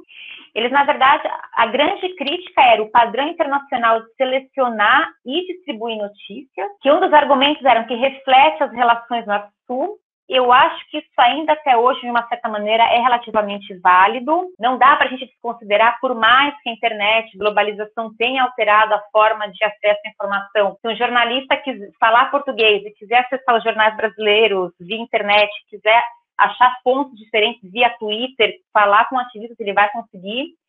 Mas a presença das agências de notícias globais, uh, Associated Press, Associated Press, Reuters, Bloomberg, uh, todas essas essas grandes agências têm um impacto muito forte. Por exemplo, conversando com os correspondentes, muitos deles falavam: bom, eu estou aqui com base no Rio de Janeiro e eu fico sabendo o que acontece na Venezuela ou na Argentina porque o meu, o meu chefe de redação da Alemanha me avisa: olha, a, a Deutsche Press Agentur, a DPA, acabou de dar isso aqui, vai verificar.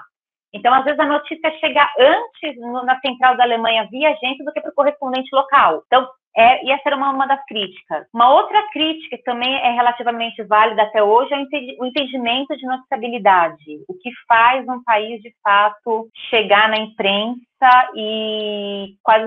Se a gente é um país em desenvolvimento, o acontecimento tem que ser cada vez mais negativo, cada vez mais focado em elite e acaba tendo uma certa um, exagero desses fatores noticiosos. Toda essa discussão na década de 80 gerou um dos maiores estudos. Ele é antigo, mas é um dos, dos, estudos, dos maiores estudos que a gente tem até o momento, que é uma comparação entre 29 países, olhando as coberturas interna internacionais entre 29 países. E os resultados foram, no fundo, que, independente do sistema de mídia em análise, a cobertura internacional geralmente apresenta muito regionalismo, seria a cobertura dos, dos seus vizinhos, negativismo, predominância da cobertura política, o que eu mostrei na, na, ali nos meus dados empíricos, que o Brasil não fazia parte disso, provavelmente começou a fazer agora, com, a partir do impeachment, e referências à elite. Então, acaba sendo algo muito elitista. Geralmente fica ali focado nos representantes oficiais de Estado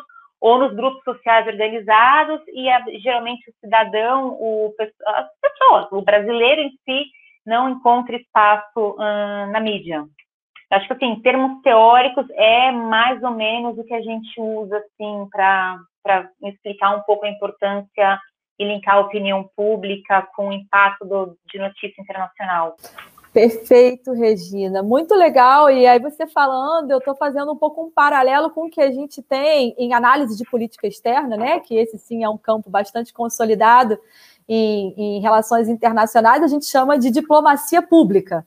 Né? E aí, uma questão, uma, uma provocação que me veio é em que medida esses esforços de diplomacia pública que são levados a cabo pelo MRE, que é justamente esforços de comunicar o país, e veja, aí realmente a gente não está falando da necessária correspondência entre essa comunicação e a política de fato. Né? A gente está falando de um esforço de criar um branding né, para o país. E aí, se esses esforços repercutem. Então, dentro da sua chave analítica de, de cobertura de imprensa internacional, e você fala em socialização desse público, você fala da influência que essa mídia tem para reconstruir a imagem da nação, seria importante fazer uma pesquisa se existe esse match, né? se existe é, uma, uma consonância entre esse agenciamento para fora e os esforços de diplomacia pública e de branding, né, de nation branding, como a gente chama, é, por parte do Itamaraty. Muito, muito interessante, muito curioso você, a gente conseguir esse encaixe. Eu vou rapidamente aqui ler um comentário do colega que falou na chave do, do que o Luiz estava expondo em relação à deteriorização da imagem do Brasil frente à crise ambiental, né, e frente também à pandemia e do que a gente comentou antes, ele chamou atenção para a agenda da saúde, né, e a questão da Índia e da África do Sul estarem favoráveis e clamando pelo waiver, né, pela quebra de patentes em relação a vacinas e medicamentos para a Covid, e o Brasil estar fora dessa aliança, né? Uma aliança que é histórica do ponto de vista do Sul global, mas que também é importante do ponto de vista de uma organização multilateral como o IBAS, né? que é Índia, Brasil e África do Sul. Eu estou totalmente de acordo com o que o colega colocou, e só para exemplificar, no ano de 2007, é, o Brasil liderou a emissão de licença compulsória contra, é, contra né, em relação ao preço de um antirretroviral, que era o efavirenz, no momento da epidemia de HIV/AIDS e, portanto, se tornou, se reafirmou como mais do que um mediador na área da saúde global, nessa agenda dentro do multilateralismo, mas também como uma liderança, né? Um país que fez uso das flexibilidades do Acordo TRIPS da OMC. Então, assim, não é trivial que o Brasil esteja declinando desse apoio e desse posicionamento histórico. Não, não, não, não está sendo visto apenas como um ponto de inflexão, ao menos na agenda da saúde global. É, está, vendo, está sendo visto como um ponto de desconfiança, né, de desconstrução de uma trajetória não só de imagem, mas de consistência em termos de política externa para a saúde. É, a gente tem aqui uma pergunta do Antônio, que faz, que pergunta né, para vocês três como reconstruir a imagem internacional do Brasil. Né? Que tipo de Brasil podemos levar ao exterior diante de tantas desigualdades? É, vocês preferem que a gente feche essa rodada de debate e passe para essas perguntas, ou vocês preferem engajar com essas perguntas antes da gente finalizar essa rodada? Grazi, você que seria a próxima. Prefere engajar com as perguntas do Antônio ou a gente fecha essa rodada antes? Abre seu som, por favor. Abre seu som, por favor. Desculpa, eu queria fechar, fechar a pergunta do Antônio para o final, para fechar com ela, porque eu acho que ela é o que nós vamos fazer, né? Dá para fazer alguma coisa? É isso que ele está uhum. ele tá perguntando, é sobre um caminho, né? Exato. É, é a pergunta de um milhão de dólares nesse momento. Exatamente. Então tá, então vamos continuar nessa chave, né, nessa mudança de imagem do Brasil, da qual estamos tratando. E aí eu te pergunto como a luta contra a corrupção e a presença de um juiz herói foram articuladas. É, você usa bastante nas suas publicações no Le Monde e nas outras mídias a expressão justiça dos desejos. Você pode nos explicá-la? Falando também da sua metodologia de pesquisa e como que você faz a coleta de dados empíricos sobre mídia e justiça no Brasil. Perfeito. Só para fazer uma pequena correção, eu falei no começo, dei o exemplo da Olga e pensei uma coisa, falei outra. Na verdade, foi a mãe do Prestes e não a mãe da Olga. Eu vi um comentário aí que queria fazer essa correção. É, mas a estratégia foi essa, foi de viajar ao mundo e, e acionar Cruz Vermelha, enfim, outros organismos internacionais para chamar a atenção para algo que você imagina que era a imprensa do Brasil getulista, né? Não dava para conseguir pauta, então ela fez esse caminho, e foi um pouco o caminho que a Dilma fez. E aí eu já aproveito, quando você fala assim, a Dilma teve sucesso, a Regina leu alguns casos, olha, eu acho que a Dilma teve sucesso em pautar a dúvida, mais do que propriamente a expressão, hum. sabe? E eu acho que agora ela está tendo mais sucesso, assim, o desenrolar histórico das coisas foi de uma ironia tão absurda que eu acho que, que agora sim. E eu vou te dizer por quê. Além de estudos da época, eu me lembro que durante a, a, a gente tem hoje no Brasil três documentários muito fortes sobre o processo de impeachment. O primeiro deles chama O Processo, é de uma documentarista brasileira chamada Maria Augusta Ramos, que fica entre Brasil e Holanda, e quando o processo é, é, eu me lembro que eu conversei com ela e perguntei justamente sobre isso, né? Porque era o auge daquele esforço é, é, é, do governo Dilma de, de, tentar se pautar externamente. E aí eu lembro que ela disse: eu achei muita dúvida, e isso me motivou, inclusive, a fazer o documentário. Não era claro para algumas pessoas se de fato tinha tido um golpe ou um impeachment. Então, assim, é, é, é, eu acho que ela pautou a dúvida, e eu acho que nisso ela foi muito feliz, embora os acontecimentos históricos fossem imprevisíveis, né? Que, que a, a, colocaram nessa situação muito, muito interessante de, de, de, ter uma fala que pode ser revista hoje é, de maneira mais tranquila. Bom, uma fala dela não em relação ao impeachment golpe, mas enfim, a tudo que aconteceu no Brasil de maneira geral. Eu adorei a, a, a explanação da Regina sobre agenda setting, newsmaking e, e, e, e, framing, porque é exatamente a metodologia que eu uso, né? Quando eu vou falar um pouco disso para depois chegar na justiça dos desejos. É, o meu objeto de estudo é como foi se criando uma relação entre mídia e justiça no Brasil. Isso é um campo, né, de estudos que tem vários eixos diferentes, como a justiça é vista, que é um estudo clássico, por exemplo, de cobertura, né? Que poderia se aplicar à justiça ou a outra área, economia, enfim. É, existe uma área que é sobre liberdade de expressão, existem eixos, né? Na verdade, dessa que a gente poderia chamar de uma especialidade interdisciplinar. Esse é um termo é, é bom de se usar, o termo do Wilson Gomes. É, especificamente, eu olho muito para como a justiça se mostra. E aí, é, a gente vai pegar esses elementos do que a Regina colocou, eu vou tentar simplificar. Quando a gente fala de agenda 7, a gente estava dizendo sobre o que a gente está falando. Né? Eu preciso me agendar, eu preciso estar na mídia. É, um, um case muito clássico sobre isso, que hoje quem estuda cobertura política sempre recorre, é o caso Collor, por exemplo, que era muito conhecido em Alagoas, mas não no Brasil. E ele se agendou, ele se torna conhecido, uma capa da Veja, o Caçador de Marajás. O é sobre isso, de uma maneira muito simplória, que o agendamento fala, que a Regina também explicou. E o frame vai falar sobre como você fala, nesse né, agendamento de segunda, sobre que recorte. E quando a gente olha para a justiça no Brasil, e aí eu acho que é interessante, porque a gente não está olhando só sobre a justiça no Brasil, casa muito com esse nosso debate, porque a gente está olhando muito para a América do Sul e para a América Latina, muito mesmo. É, quem faz estudo sobre sistema de justiça vai perceber que mais ou menos você tem um bloco, uma região inteira que vai passar por uma ditadura militar, e uma região inteira que mais ou menos na mesma época vai fazer o processo de transição democrática de maneira muito distinta, né? É, muito distinta. Alguns países fizeram uma justiça de transição, como a Argentina, por exemplo, a gente não fez. Há distinções, mas há uma certa sincronia, não, talvez essa não seja a palavra, mas você tem coincidências históricas de um período, né? E aí você tem o Brasil de 88, com a Constituição, que é o Brasil da abertura, e outros países da América Latina também, mais ou menos no mesmo período, fazem suas cartas democráticas na transição.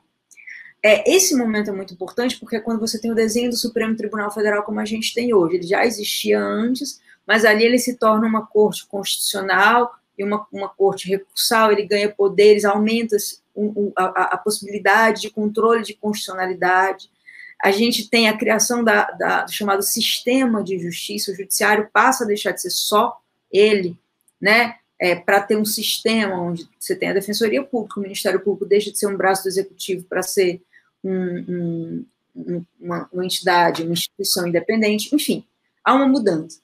Quando você vai. E se você faz. O que é que meus estudos mostram? Meus estudos mostram que eu vou chamar de turning points pontos de virada, que são não só do agendamento, ou seja, o judiciário aparece mais, como ele aparece? Que pontos de virada são esses? 88, com a Constituição, 92, com o impeachment do Collor, mas naquele momento é, que o, o Supremo fazia uma regulação é, ali do impeachment, as pessoas estavam começando a, a, entender o que era aquele tribunal, né? Ele não é visto como Supremo de hoje. Você tem depois 99 com a chamada CPI do Judiciário, você tem 2004 com a reforma do Judiciário e depois você tem o mensalão 2012, 2013 que vem na chave do que a gente estava falando. Veja o que é que acontece. Nesses momentos que a gente está falando, a gente está falando de questões onde a institucionalidade aparece, né? Constituição de 88, repactuação para a democracia, etc, etc, etc. É, o próprio impeachment do Collor foi considerado uma coisa bem sucedida, né? Você não teve uma ruptura democrática a partir dele. É, e a gente tem uma questão específica do governo do, do, governo, não, mas do, do, Brasil, que é o judiciário demorou a ser visto no Brasil. Por quê? E hoje a gente é até um pouco espantado né, com essa cobertura muito grande, porque judiciário não é um poder letivo, é um poder contramajoritário. Demorou 10 anos, mais ou menos, uma década, para que os efeitos da Constituição de 88, que ampliou uma gama de direitos e, portanto, tornou o judiciário muito mais presente na judicialização da saúde, na judicialização de uma série de questões que eram, eram muito complicadas antes, não existiam direitos coletivos e difusos contemplados como a gente tem hoje. Né? Então, demora. E essa, e essa aparição vai ser nos anos 90, muito ligada numa chave da institucionalidade. A reforma do judiciário no Brasil acontece em 2004, eu falei da CPI, que é uma espécie de aquecimento da reforma. O que, que a CPI tem, tem uma questão de política interna, né, de uma disputa, mas você tem ali uma pergunta: quem, quem controla os juízes? É, você teve aquele caso do juiz Lalau, você tem um caso assim de pautas, precisamos co controlar o judiciário no sentido de prestação de contas, accountability, dados. Isso vai descambar na reforma do judiciário, que não acontece no Brasil. Do mesmo jeito que a gente tem abertura democrática, constituições que, ao seu modo, contemplam uma, uma redemocratização em vários países da América Latina, a reforma do judiciário também tem feições muito específicas em cada país, mas ela, ela é uma reforma também de bloco, né? É, por exemplo, vou dar um elemento que é muito estudado na ciência política, conselhos da magistratura. Se você for olhar, você tem conselhos da magistratura que vão acontecer em toda a América Latina, né, com feições diferentes, mas eles, o que, é que esses conselhos fazem? primeiro estudo sobre do Estado, né, é, eu digo, que vai dizer, por exemplo, quantas varas o país tem, qual o nível de litigância, etc., questões do judiciário vai se dar com a Secretaria da Reforma do Judiciário em 2003, e depois esses estudos vão ser feitos de maneira de, é, anual pelo Conselho Nacional de Justiça. Então, há uma feição de, de transparência, de accountability, e isso, no mensalão, isso muda. E aí, quando você vai falar da justiça dos desejos, por que, que eu acho que isso muda? O mensalão vai ser um julgamento, ele tem um elemento, ele é um julgamento, ele tem um rito, ele é um julgamento que acontece no tribunal, demora-se a chegar a ele, é um julgamento que você tem o julgamento de mérito em 2012, eu acho que os, que os julgamentos sobre é, embargos e outras questões processuais em 2013, mas ali você tem a primeira associação do juiz-herói com o Joaquim Barbosa, né, na figura do Batman, que se a gente for olhar para os quadrinhos também, é o, é o justiceiro, né, é, é, o, é o sujeito que não confia no, no Estado e vai fazer, então, a sua justiça com as, com, a, com, as, com as próprias mãos. Veja, eu não estou fazendo aqui uma ilação dizendo que, que eu, Joaquim Barbosa, fazia isso, mas é a primeira vez que eu vi, né, numa cobertura, você vê ao, um jornal associando o Batman, a figura de, de quadrinhos, com o ministro Supremo. Né? Eu nunca tinha visto isso. Ali você começa a ter elementos que eu acho que, sem dúvida nenhuma, com a Lava Jato vão estourar. E eu acho que tem a ver com essa questão que a gente estava falando, de que antes, mesmo antes, a, a Regina fala do caso da Dorothy, da irmã Dorothy, quando você vê essas pautas até ali, mesmo na própria agenda do Supremo, você tem pautas mais pró-sociedade, julgamentos mais pró-sociedade. O mensalão ele é um marco. Nesse sentido, quando você tem o Batman, ele é um marco porque a pauta vira a corrupção de uma maneira é, muito menos ligada à contabilidade ou, ou, ou, ou, vista de uma maneira menos sistêmica, no sentido de de, é, trabalhar um sistema que seja transparente, que produza dados e que, portanto, seja mais confiável, o que é uma pauta é, de um bloco que tem muito a ver com confiança jurídica investimento financeiro, para virar uma coisa de uma corrupção, de um sistema é, político, que né, ali você tem uma mudada de chave no frame, né, na abordagem, como a Regina estava colocando. E eu acho que isso é um pouco de preâmbulo do que vai acontecer com a Lava Jato. Mas a gente precisa fazer um corte que eu acho que quem trabalha com comunicação, provavelmente a Regina vai concordar comigo, que é a rede social, que vai estourar de 2013 em diante e que muda muita coisa do que a gente está falando, né? A gente falou aqui um pouco sobre abordagem e metodologia quando a gente está olhando para a imprensa de uma maneira mais tradicional. É, rede social muda tudo. Se a gente parar para pensar, esse, claro que tem o elemento da pandemia, mas essa possibilidade nós estamos sendo transmitidos pelo YouTube e pelo Facebook, né? É, é, é isso não, não, não seria muito complicado de fazer uma análise assim há alguns anos atrás, né? Porque essas ferramentas não estariam à nossa disposição. Bom, quando eu falo da, justi da justiça dos desejos, é porque eu acho que o elemento que começa a aparecer na Lava Jato é o elemento que não tem a ver tanto com o julgamento, né? É, tem a ver com uma expressão da vontade popular. Que, se você parar para ver, tem muito mais relação com a política representativa. Eu vou votar em você porque você vai cumprir algo que eu quero, porque você levanta uma bandeira que eu quero, porque você né, tem jargões que eu acredito, é isso que a política representativa faz. Né? Como é que eu vou apoiar um juiz é, ou uma operação que tem algo a, a, a, a a se apegar de uma maneira tão absoluta é, e, e, que está ancorado de tal forma na opinião pública que perde a característica de ser contra-majoritário. Né? É, a grande função do judiciário, não que ele não seja influenciado pela mídia, jamais eu posso dizer isso, porque eu vejo isso, eu digo que ser contra isso é pouco ser contra o verão, é um fato, a gente precisa analisar limites, como isso se dá. Mas é, isso é algo, outra coisa é você ter isso como um elemento tão central, e a Lava Jato expõe isso, é, como ela precisa desse apoio da opinião pública, para inclusive conseguir mobilizar uma agenda que tem a ver com o que a gente está falando, né? Que é, uma, é, por exemplo, algo próprio, como a Carol falou, de uma estratégia do Ministério das Relações Exteriores, ou de um governo, ou de um agente que tem um fim. Quando quando a gente pensa do ponto de vista mais essencial, a, a, o fim da justiça deveria ser algo mais equânime, né? Garantir a paz social, ou, ou, garantir, ou ter dúvida, ou ter mais temperança e não ter um exercício de uma vontade. Isso é, é muito importante quando a gente pensa no Lava Jato, em que medida? A gente sabe que a Lava Jato, é, isso é pouco debatido, mas ela aconteceu em outros países da América Latina, não só do Brasil.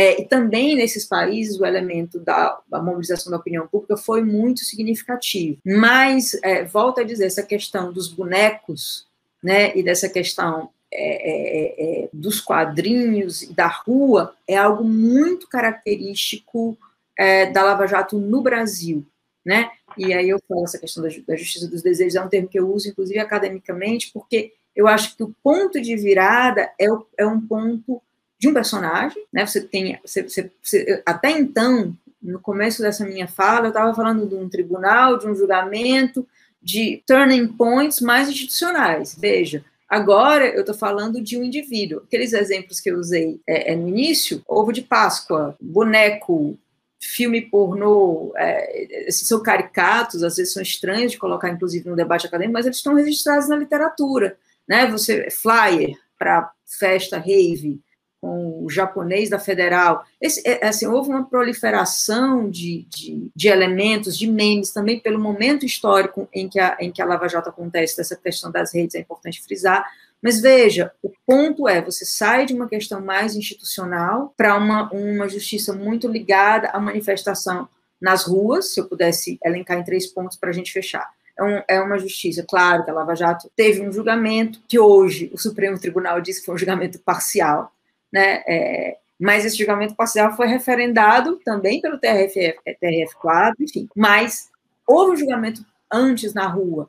É, eu vi em 2016 na Paulista uma manifestação pró-Lava Jato. Volto a dizer, estudo isso há muito tempo. Eu nunca tinha visto a Avenida Paulista apinhada de pessoas numa manifestação pública para uma operação do judiciário. Isso era uma, um evento de campanha política representativa, né? Então você tem a questão das ruas, foi um elemento fundamental, por isso eu digo dos desejos. É uma coisa da vontade, a minha vontade que tal resultado ocorra, independente das provas. Então, assim, eu já sei que vai ocorrer, que, é, ou eu quero que ocorra, eu espero que ocorra. E a questão dos elementos, que são elementos muito distantes da ritualística de um tribunal, são elementos pop, são elementos é, infantis, inclusive, e que, se você pega a origem desses personagens, tem muito a ver com esse indivíduo que, na verdade, tem superpoderes e se contrapõe ao Estado. Na literatura de quem estuda cultura pop, enfim, vai ver muito isso, sobretudo nos quadrinhos. Muito interessante, Grazi. Eu estou fazendo várias conexões com o que a gente estuda em relações internacionais, aprendendo muito com vocês. É, da área de comunicação, e o que você está chamando então de justiça dos desejos é o que a gente chamaria de justiça dos afetos, que está sendo uma área muito, Perfeito. exatamente, é. muito impulsionada agora, né? Seria basicamente a vida psíquica da justiça, como a gente tem chamado, que é aquela parte freudiana, né, da psicanálise mesmo, mas que vai responder a que que esses elementos, no, a que que esses elementos respondem em relação às demandas individuais, né, em relação às demandas desse público que a Regina disse também que é tão importante na construção e na materialização dessa imagem do país. Muito bacana. Para a gente não perder muito tempo nos meus comentários, eu vou passar para o Luiz. Luiz, vou te pedir para engajar então com as perguntas do Antônio. Tá? Como reconstruir a imagem internacional do Brasil, como que a gente pode levar uma imagem de um Brasil para o exterior diante de tantas desigualdades. E vou aproveitar também para te acrescentar em relação à pandemia, né? Qual é que, qual a sua leitura sobre as evidências e impactos econômicos que a gente conversou até aqui no contexto da crise sanitária?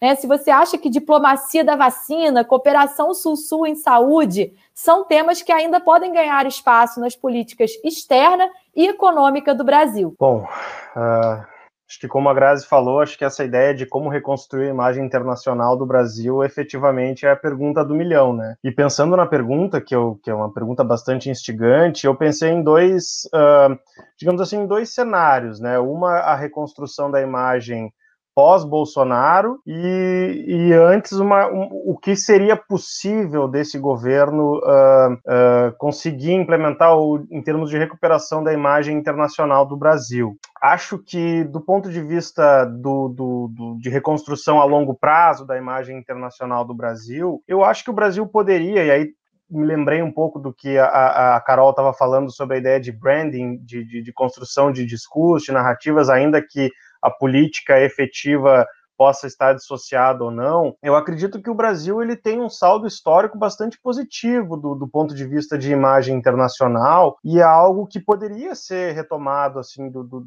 assim em termos de, de, de implementação mesmo de, de, de, narrativas, de construção, de, de, de demonstração de boa vontade com o sistema internacional, de respeito a, a, aos direitos humanos. É claro que isso uh, parece uma, uma, incongruência se nós verificarmos o que vem acontecendo no Brasil no, nos últimos anos, e talvez isso seja exigir demais, não é, da atual, dos atuais mandatários, mas acho que a recuperação da imagem do Brasil, ela passa também por, por uma série de, de, de construções, de, de, de pontes, de conexões com outras agendas, como a política ambiental, como a gente já falou aqui, como uh, o respeito aos direitos humanos, o respeito ao direito internacional, uh, uma, uma, demonstração de, de, de, de vinculação ao, multilateralismo. O Brasil, ele, ele tradicionalmente tem um, um, um, uma, um discurso pró-multilateral. Eu acredito que a saída do, do, do, Ernesto Araújo, a entrada de um diplomata um pouco mais gabaritado, digamos assim, para a chefia do, do Ministério das Relações Exteriores e é capaz de, de, pelo menos, conter os danos que foram efetuados até aqui. É, é um processo de bastante dificuldade a reconstrução, uh, porque para construir é, é a construção de confiança, por exemplo, é algo que leva tempo e envolve tanto uh, uh, a exprimir exatamente qual é a tua intenção, mas também de, de vincular o teu discurso às tuas práticas. E, e, e, quando tu tem uma imagem destruída, digamos assim, não basta apenas a narrativa, é preciso um engajamento efetivo nas políticas internacionais para que tu lance a mão a confiança em relação a, ao que está sendo dito. Mas acho que, por exemplo, como eu falei antes, a saída do, do, do Ernesto Araújo e a entrada do, do, do, novo chanceler, ele já produziu alguns resultados que eu consideraria, digamos assim, positivos. Hoje mesmo, o, o, o embaixador da Noruega no Brasil lançou uma nota dizendo que estaria disposto a, a retomar a ajuda, o auxílio econômico do, do, do Fundo Amazônico. Enfim, acho que isso já demonstra uma certa boa vontade, não do Brasil, mas sim do sistema internacional para com o Brasil. Acredito que o Brasil pelo peso que tem, ele não pode se ausentar da, da sua responsabilidade. Mas acho que a, reconstrução envolve uma série de, de processos que, que a, a mera a, expressão, construção narrativa não vai conseguir ser capaz de suprir. Agora, a outra pergunta no sentido de, de, de, de, como podemos levar ao exterior eh, o Brasil diante de tantas desigualdades. Esse é um processo de, de longo prazo. O Brasil até hoje nunca definiu uma, uma estratégia de desenvolvimento econômico, ainda que a nossa diplomacia sempre tenha se pautado por, pelo discurso da, do desenvolvimento. O Brasil ainda não adota, nunca adotou um pensamento estratégico de longo prazo. Não acredito que esse atual governo seja capaz de construir uh, políticas de longo prazo. A gente tem, tem reiteradamente observado, não é, nos acontecimentos políticos, uh, digamos assim, uma renovação quase que diária de, de, de consensos. O, o, governo tem que construir laços uh, todo momento para garantir maioria no Congresso e passar as emendas. Então, eu acredito que em termos de, em termos de, de, de, de reconstrução e desenvolvimento estratégico o Brasil ainda deve um pouco assim. Isso é algo de longo prazo, mas é algo que, que, que infelizmente eu não consigo vislumbrar na, na, na, atual conjuntura. Agora outra pergunta sobre um, uh, as vacinas, assim, eu acho que esse é um tema muito interessante, porque pensando no, aí voltando um pouco à questão do Mercosul e da integração regional, eu acho muito curioso que a gestão do, do, do, do da crise sanitária que vem sendo observada, ela foi muito pouco regionalizada. Os países que compõem compõem o bloco do Mercosul, eles, eles não chegaram a implementar políticas coordenadas. É bem verdade que se chegou a constituir um fundo de emergência em abril do ano passado, depois foi foi aportado mais um pouco de, de, de financiamento no final do ano uh, de, para um fundo de convergência de, contenção da, da Covid. Uh, a coordenação ela, ela, depende da vontade dos Estados-membros em adotar as medidas uh, e políticas conjuntas de contenção do vírus. E o que a gente vem observando ao longo dos últimos meses, na verdade, é, um, é uma crescente disputa, claro, vinculada muito ao processo econômico de, de redução da tarifa externa comum, Eu me lembro de alguns conceitos das relações internacionais, por exemplo, quando se fala em ah, é uma retomada do regionalismo aberto. Eu tenho minhas dúvidas, porque eu não sei nem se eu considero isso um regionalismo, eu considero isso uma, uma volta realmente a, a uma unilateralização da política comercial dos países que compõem o, o Mercosul porque a todo momento se, se diz que ah, o Mercosul, na verdade, ele é um peso, os países, dadas as simetrias estruturais das suas economias, eles não conseguem uh, coordenar uh, acordos comerciais, embora isso não seja efetivamente uma, uma verdade, porque nós temos um número crescente de acordos de complementação econômica. Uh, agora, do ponto de vista das vacinas, tem alguns, tem, tem, alguns acontecimentos que eu acho bastante curiosos, assim, e, e, que eu acho ruins do ponto de vista de integração regional. O Brasil, ele assinou um acordo de, de, de fabricação né, da, da, vacina AstraZeneca uh, de uma maneira unilateral, ele não buscou os outros parceiros para buscar essa, essa, essa enfim, o Brasil produz vacinas apenas para o Brasil, enquanto que a Argentina e o México chegaram a formalizar o acordo com a AstraZeneca para produzir para toda a América Latina. E por que, que o Brasil ficou de fora? Porque o Brasil assinou antes esse acordo. Então, o Brasil em nenhum momento demonstrou uma boa vontade, nem que seja do, no âmbito discursivo. O Brasil não buscou, eh, junto aos seus parceiros do Mercosul, uh, formas ou, ou, ou negociar vacinas em conjunto. Então, a contenção do vírus ela tem, sido, ela tem sido feita de forma bastante isolada. Claro que essa, essa, essa crítica não vale apenas para o Brasil, mas, assim, uh, como nós estamos falando de uma política externa que cada vez mais se volta contra o Mercosul, eu acho que é importante pautar qual foi o posicionamento brasileiro e qual foi a falta de ação efetivamente, né? Eu me lembro de algumas, alguns ciclos uh, do, do, do, Instituto Renascença, acho que era o professor Marcos Salles, em que ele falou do, do Mercosul Social, ele, ele, é, teve, tinha um ganho institucional do, do, dos, dos servidores, digamos assim, institucionais do Mercosul que poderia ter sido mobilizado nesse processo de, de, de contenção de, ou de construção de políticas, de construção de, de, de diálogo para a contenção do Covid, e isso não foi feito. Uh, mais do que isso, assim, talvez o, o, algo que eu acho bastante curioso da, da, da, da contenção do, do, do Covid e como essa, essa essa política não foi coordenada. Eu estou falando atualmente do Rio Grande do Sul. E, e, então nós fazemos fronteira com o Uruguai. O número de casos de Covid no Rio Grande do Sul ele é muito mais alto do que o verificado no Uruguai. É bem verdade que o número de, de habitantes também é um pouco maior, mas mesmo se, se, se, nós fizermos o cálculo proporcional, o Uruguai ainda tem uma vantagem. E assim, basicamente, a fronteira do Rio Grande do Sul com o Uruguai é atravessar uma rua.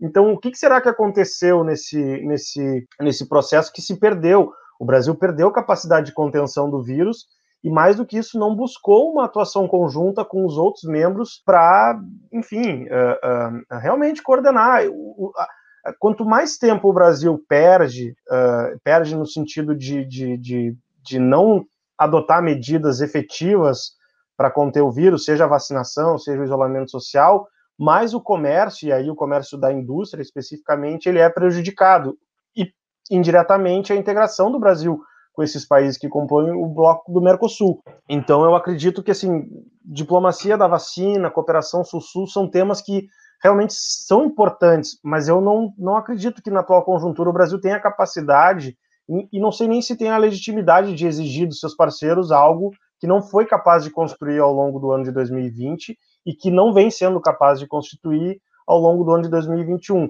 ao que me consta, apenas o Brasil está tá sofrendo uma comissão parlamentar de inquérito para resolver os problemas da pandemia, enfim, para investigar, seja, seja os motivos que a gente queira dar, ou enfim, aonde vai levar a CPI, não é isso que eu estou querendo discutir, mas, mas é, já, já há uma ideia, um reconhecimento de que foi problemático o processo aqui. E se foi problemático do ponto de vista unilateral, é, é exigir demais, talvez, uma coordenação em relação aos outros países membros do, do, do Mercosul. De inteiro acordo, Luiz. Princípio da reciprocidade, né? Base da política externa de todos é. os países. A gente não pode exigir aquilo que a gente não oferece e mais ainda aquilo que a gente recusa, né? Tá, muitas vezes desdém.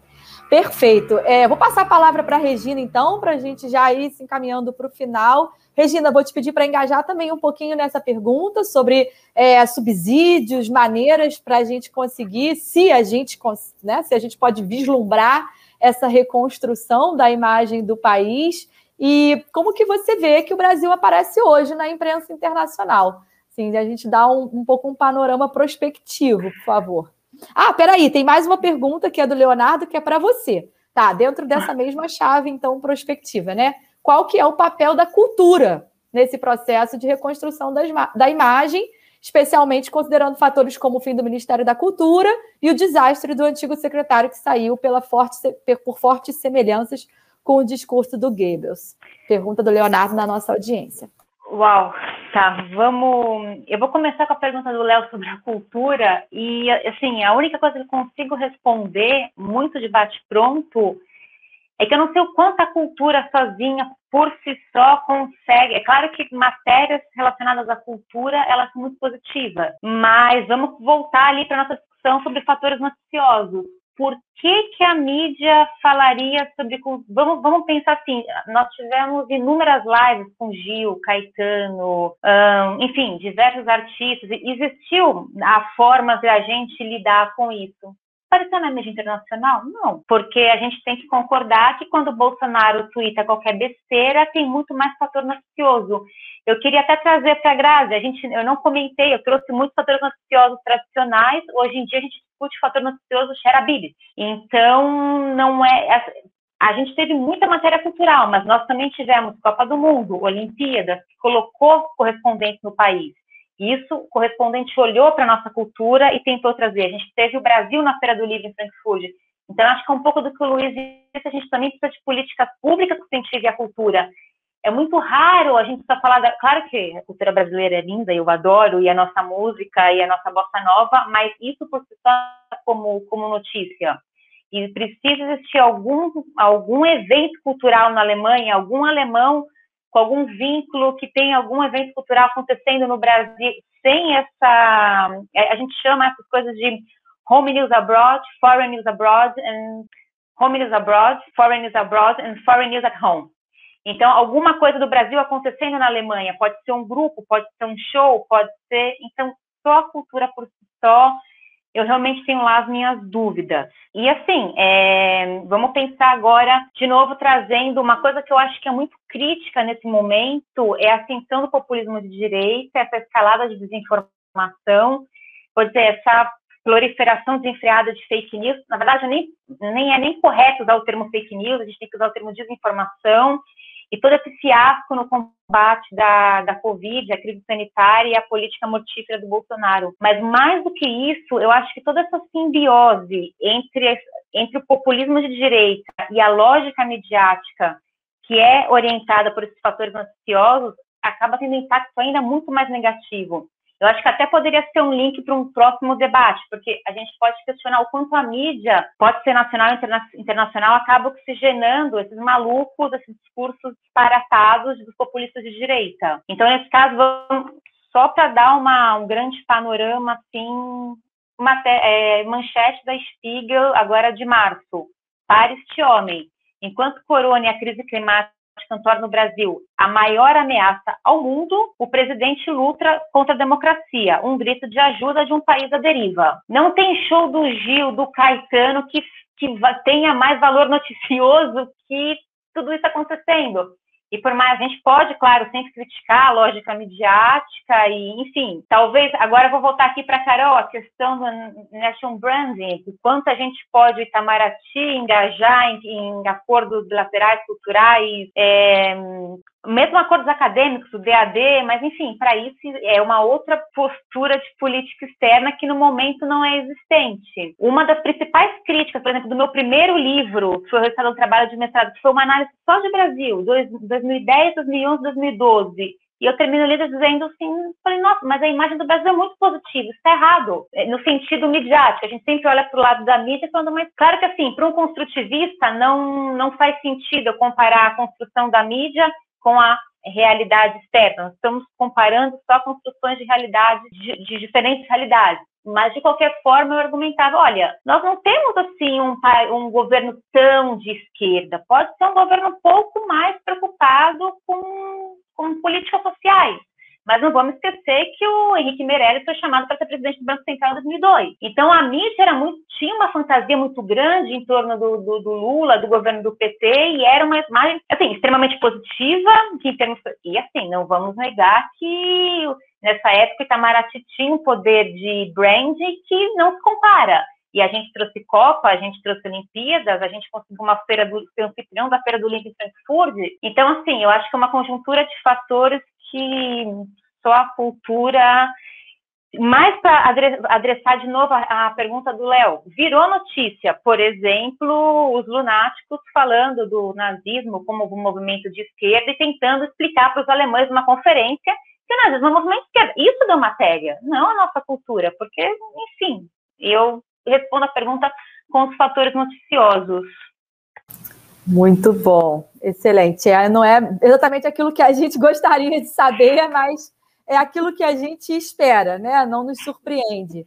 Bom, para a gente finalizar, então, eu vou passar a palavra para a Grazi para também engajar com essa, com essa questão prospectiva, né? De como que a gente poderia reconstruir a imagem do Brasil no futuro. E também vou te fazer uma pergunta sobre a sua leitura é, a respeito da imagem atual do judiciário brasileiro no exterior. E aí eu pontuo dois eventos, né? A gente tem agora a Lava Jato sobre críticas muito agudas em jornal como os The New York Times e o Le Monde, e também a denúncia contra o Bolsonaro aberta em 2020 por entidades de direitos humanos, sendo estudada pela promotoria do Tribunal Penal Internacional. Em que medida né, elementos como esse impactam, influenciam essa imagem atual do judiciário brasileiro no exterior e é, já imaginando que não é de uma forma tão positiva, se você visualiza, né, vislumbra algum ponto de retorno ou de reconstrução desse, desse cenário que a gente tem hoje. É, na verdade, o que eu fiz foi uma estratégia para deixar aí o Luiz e a Regina responderem primeiro.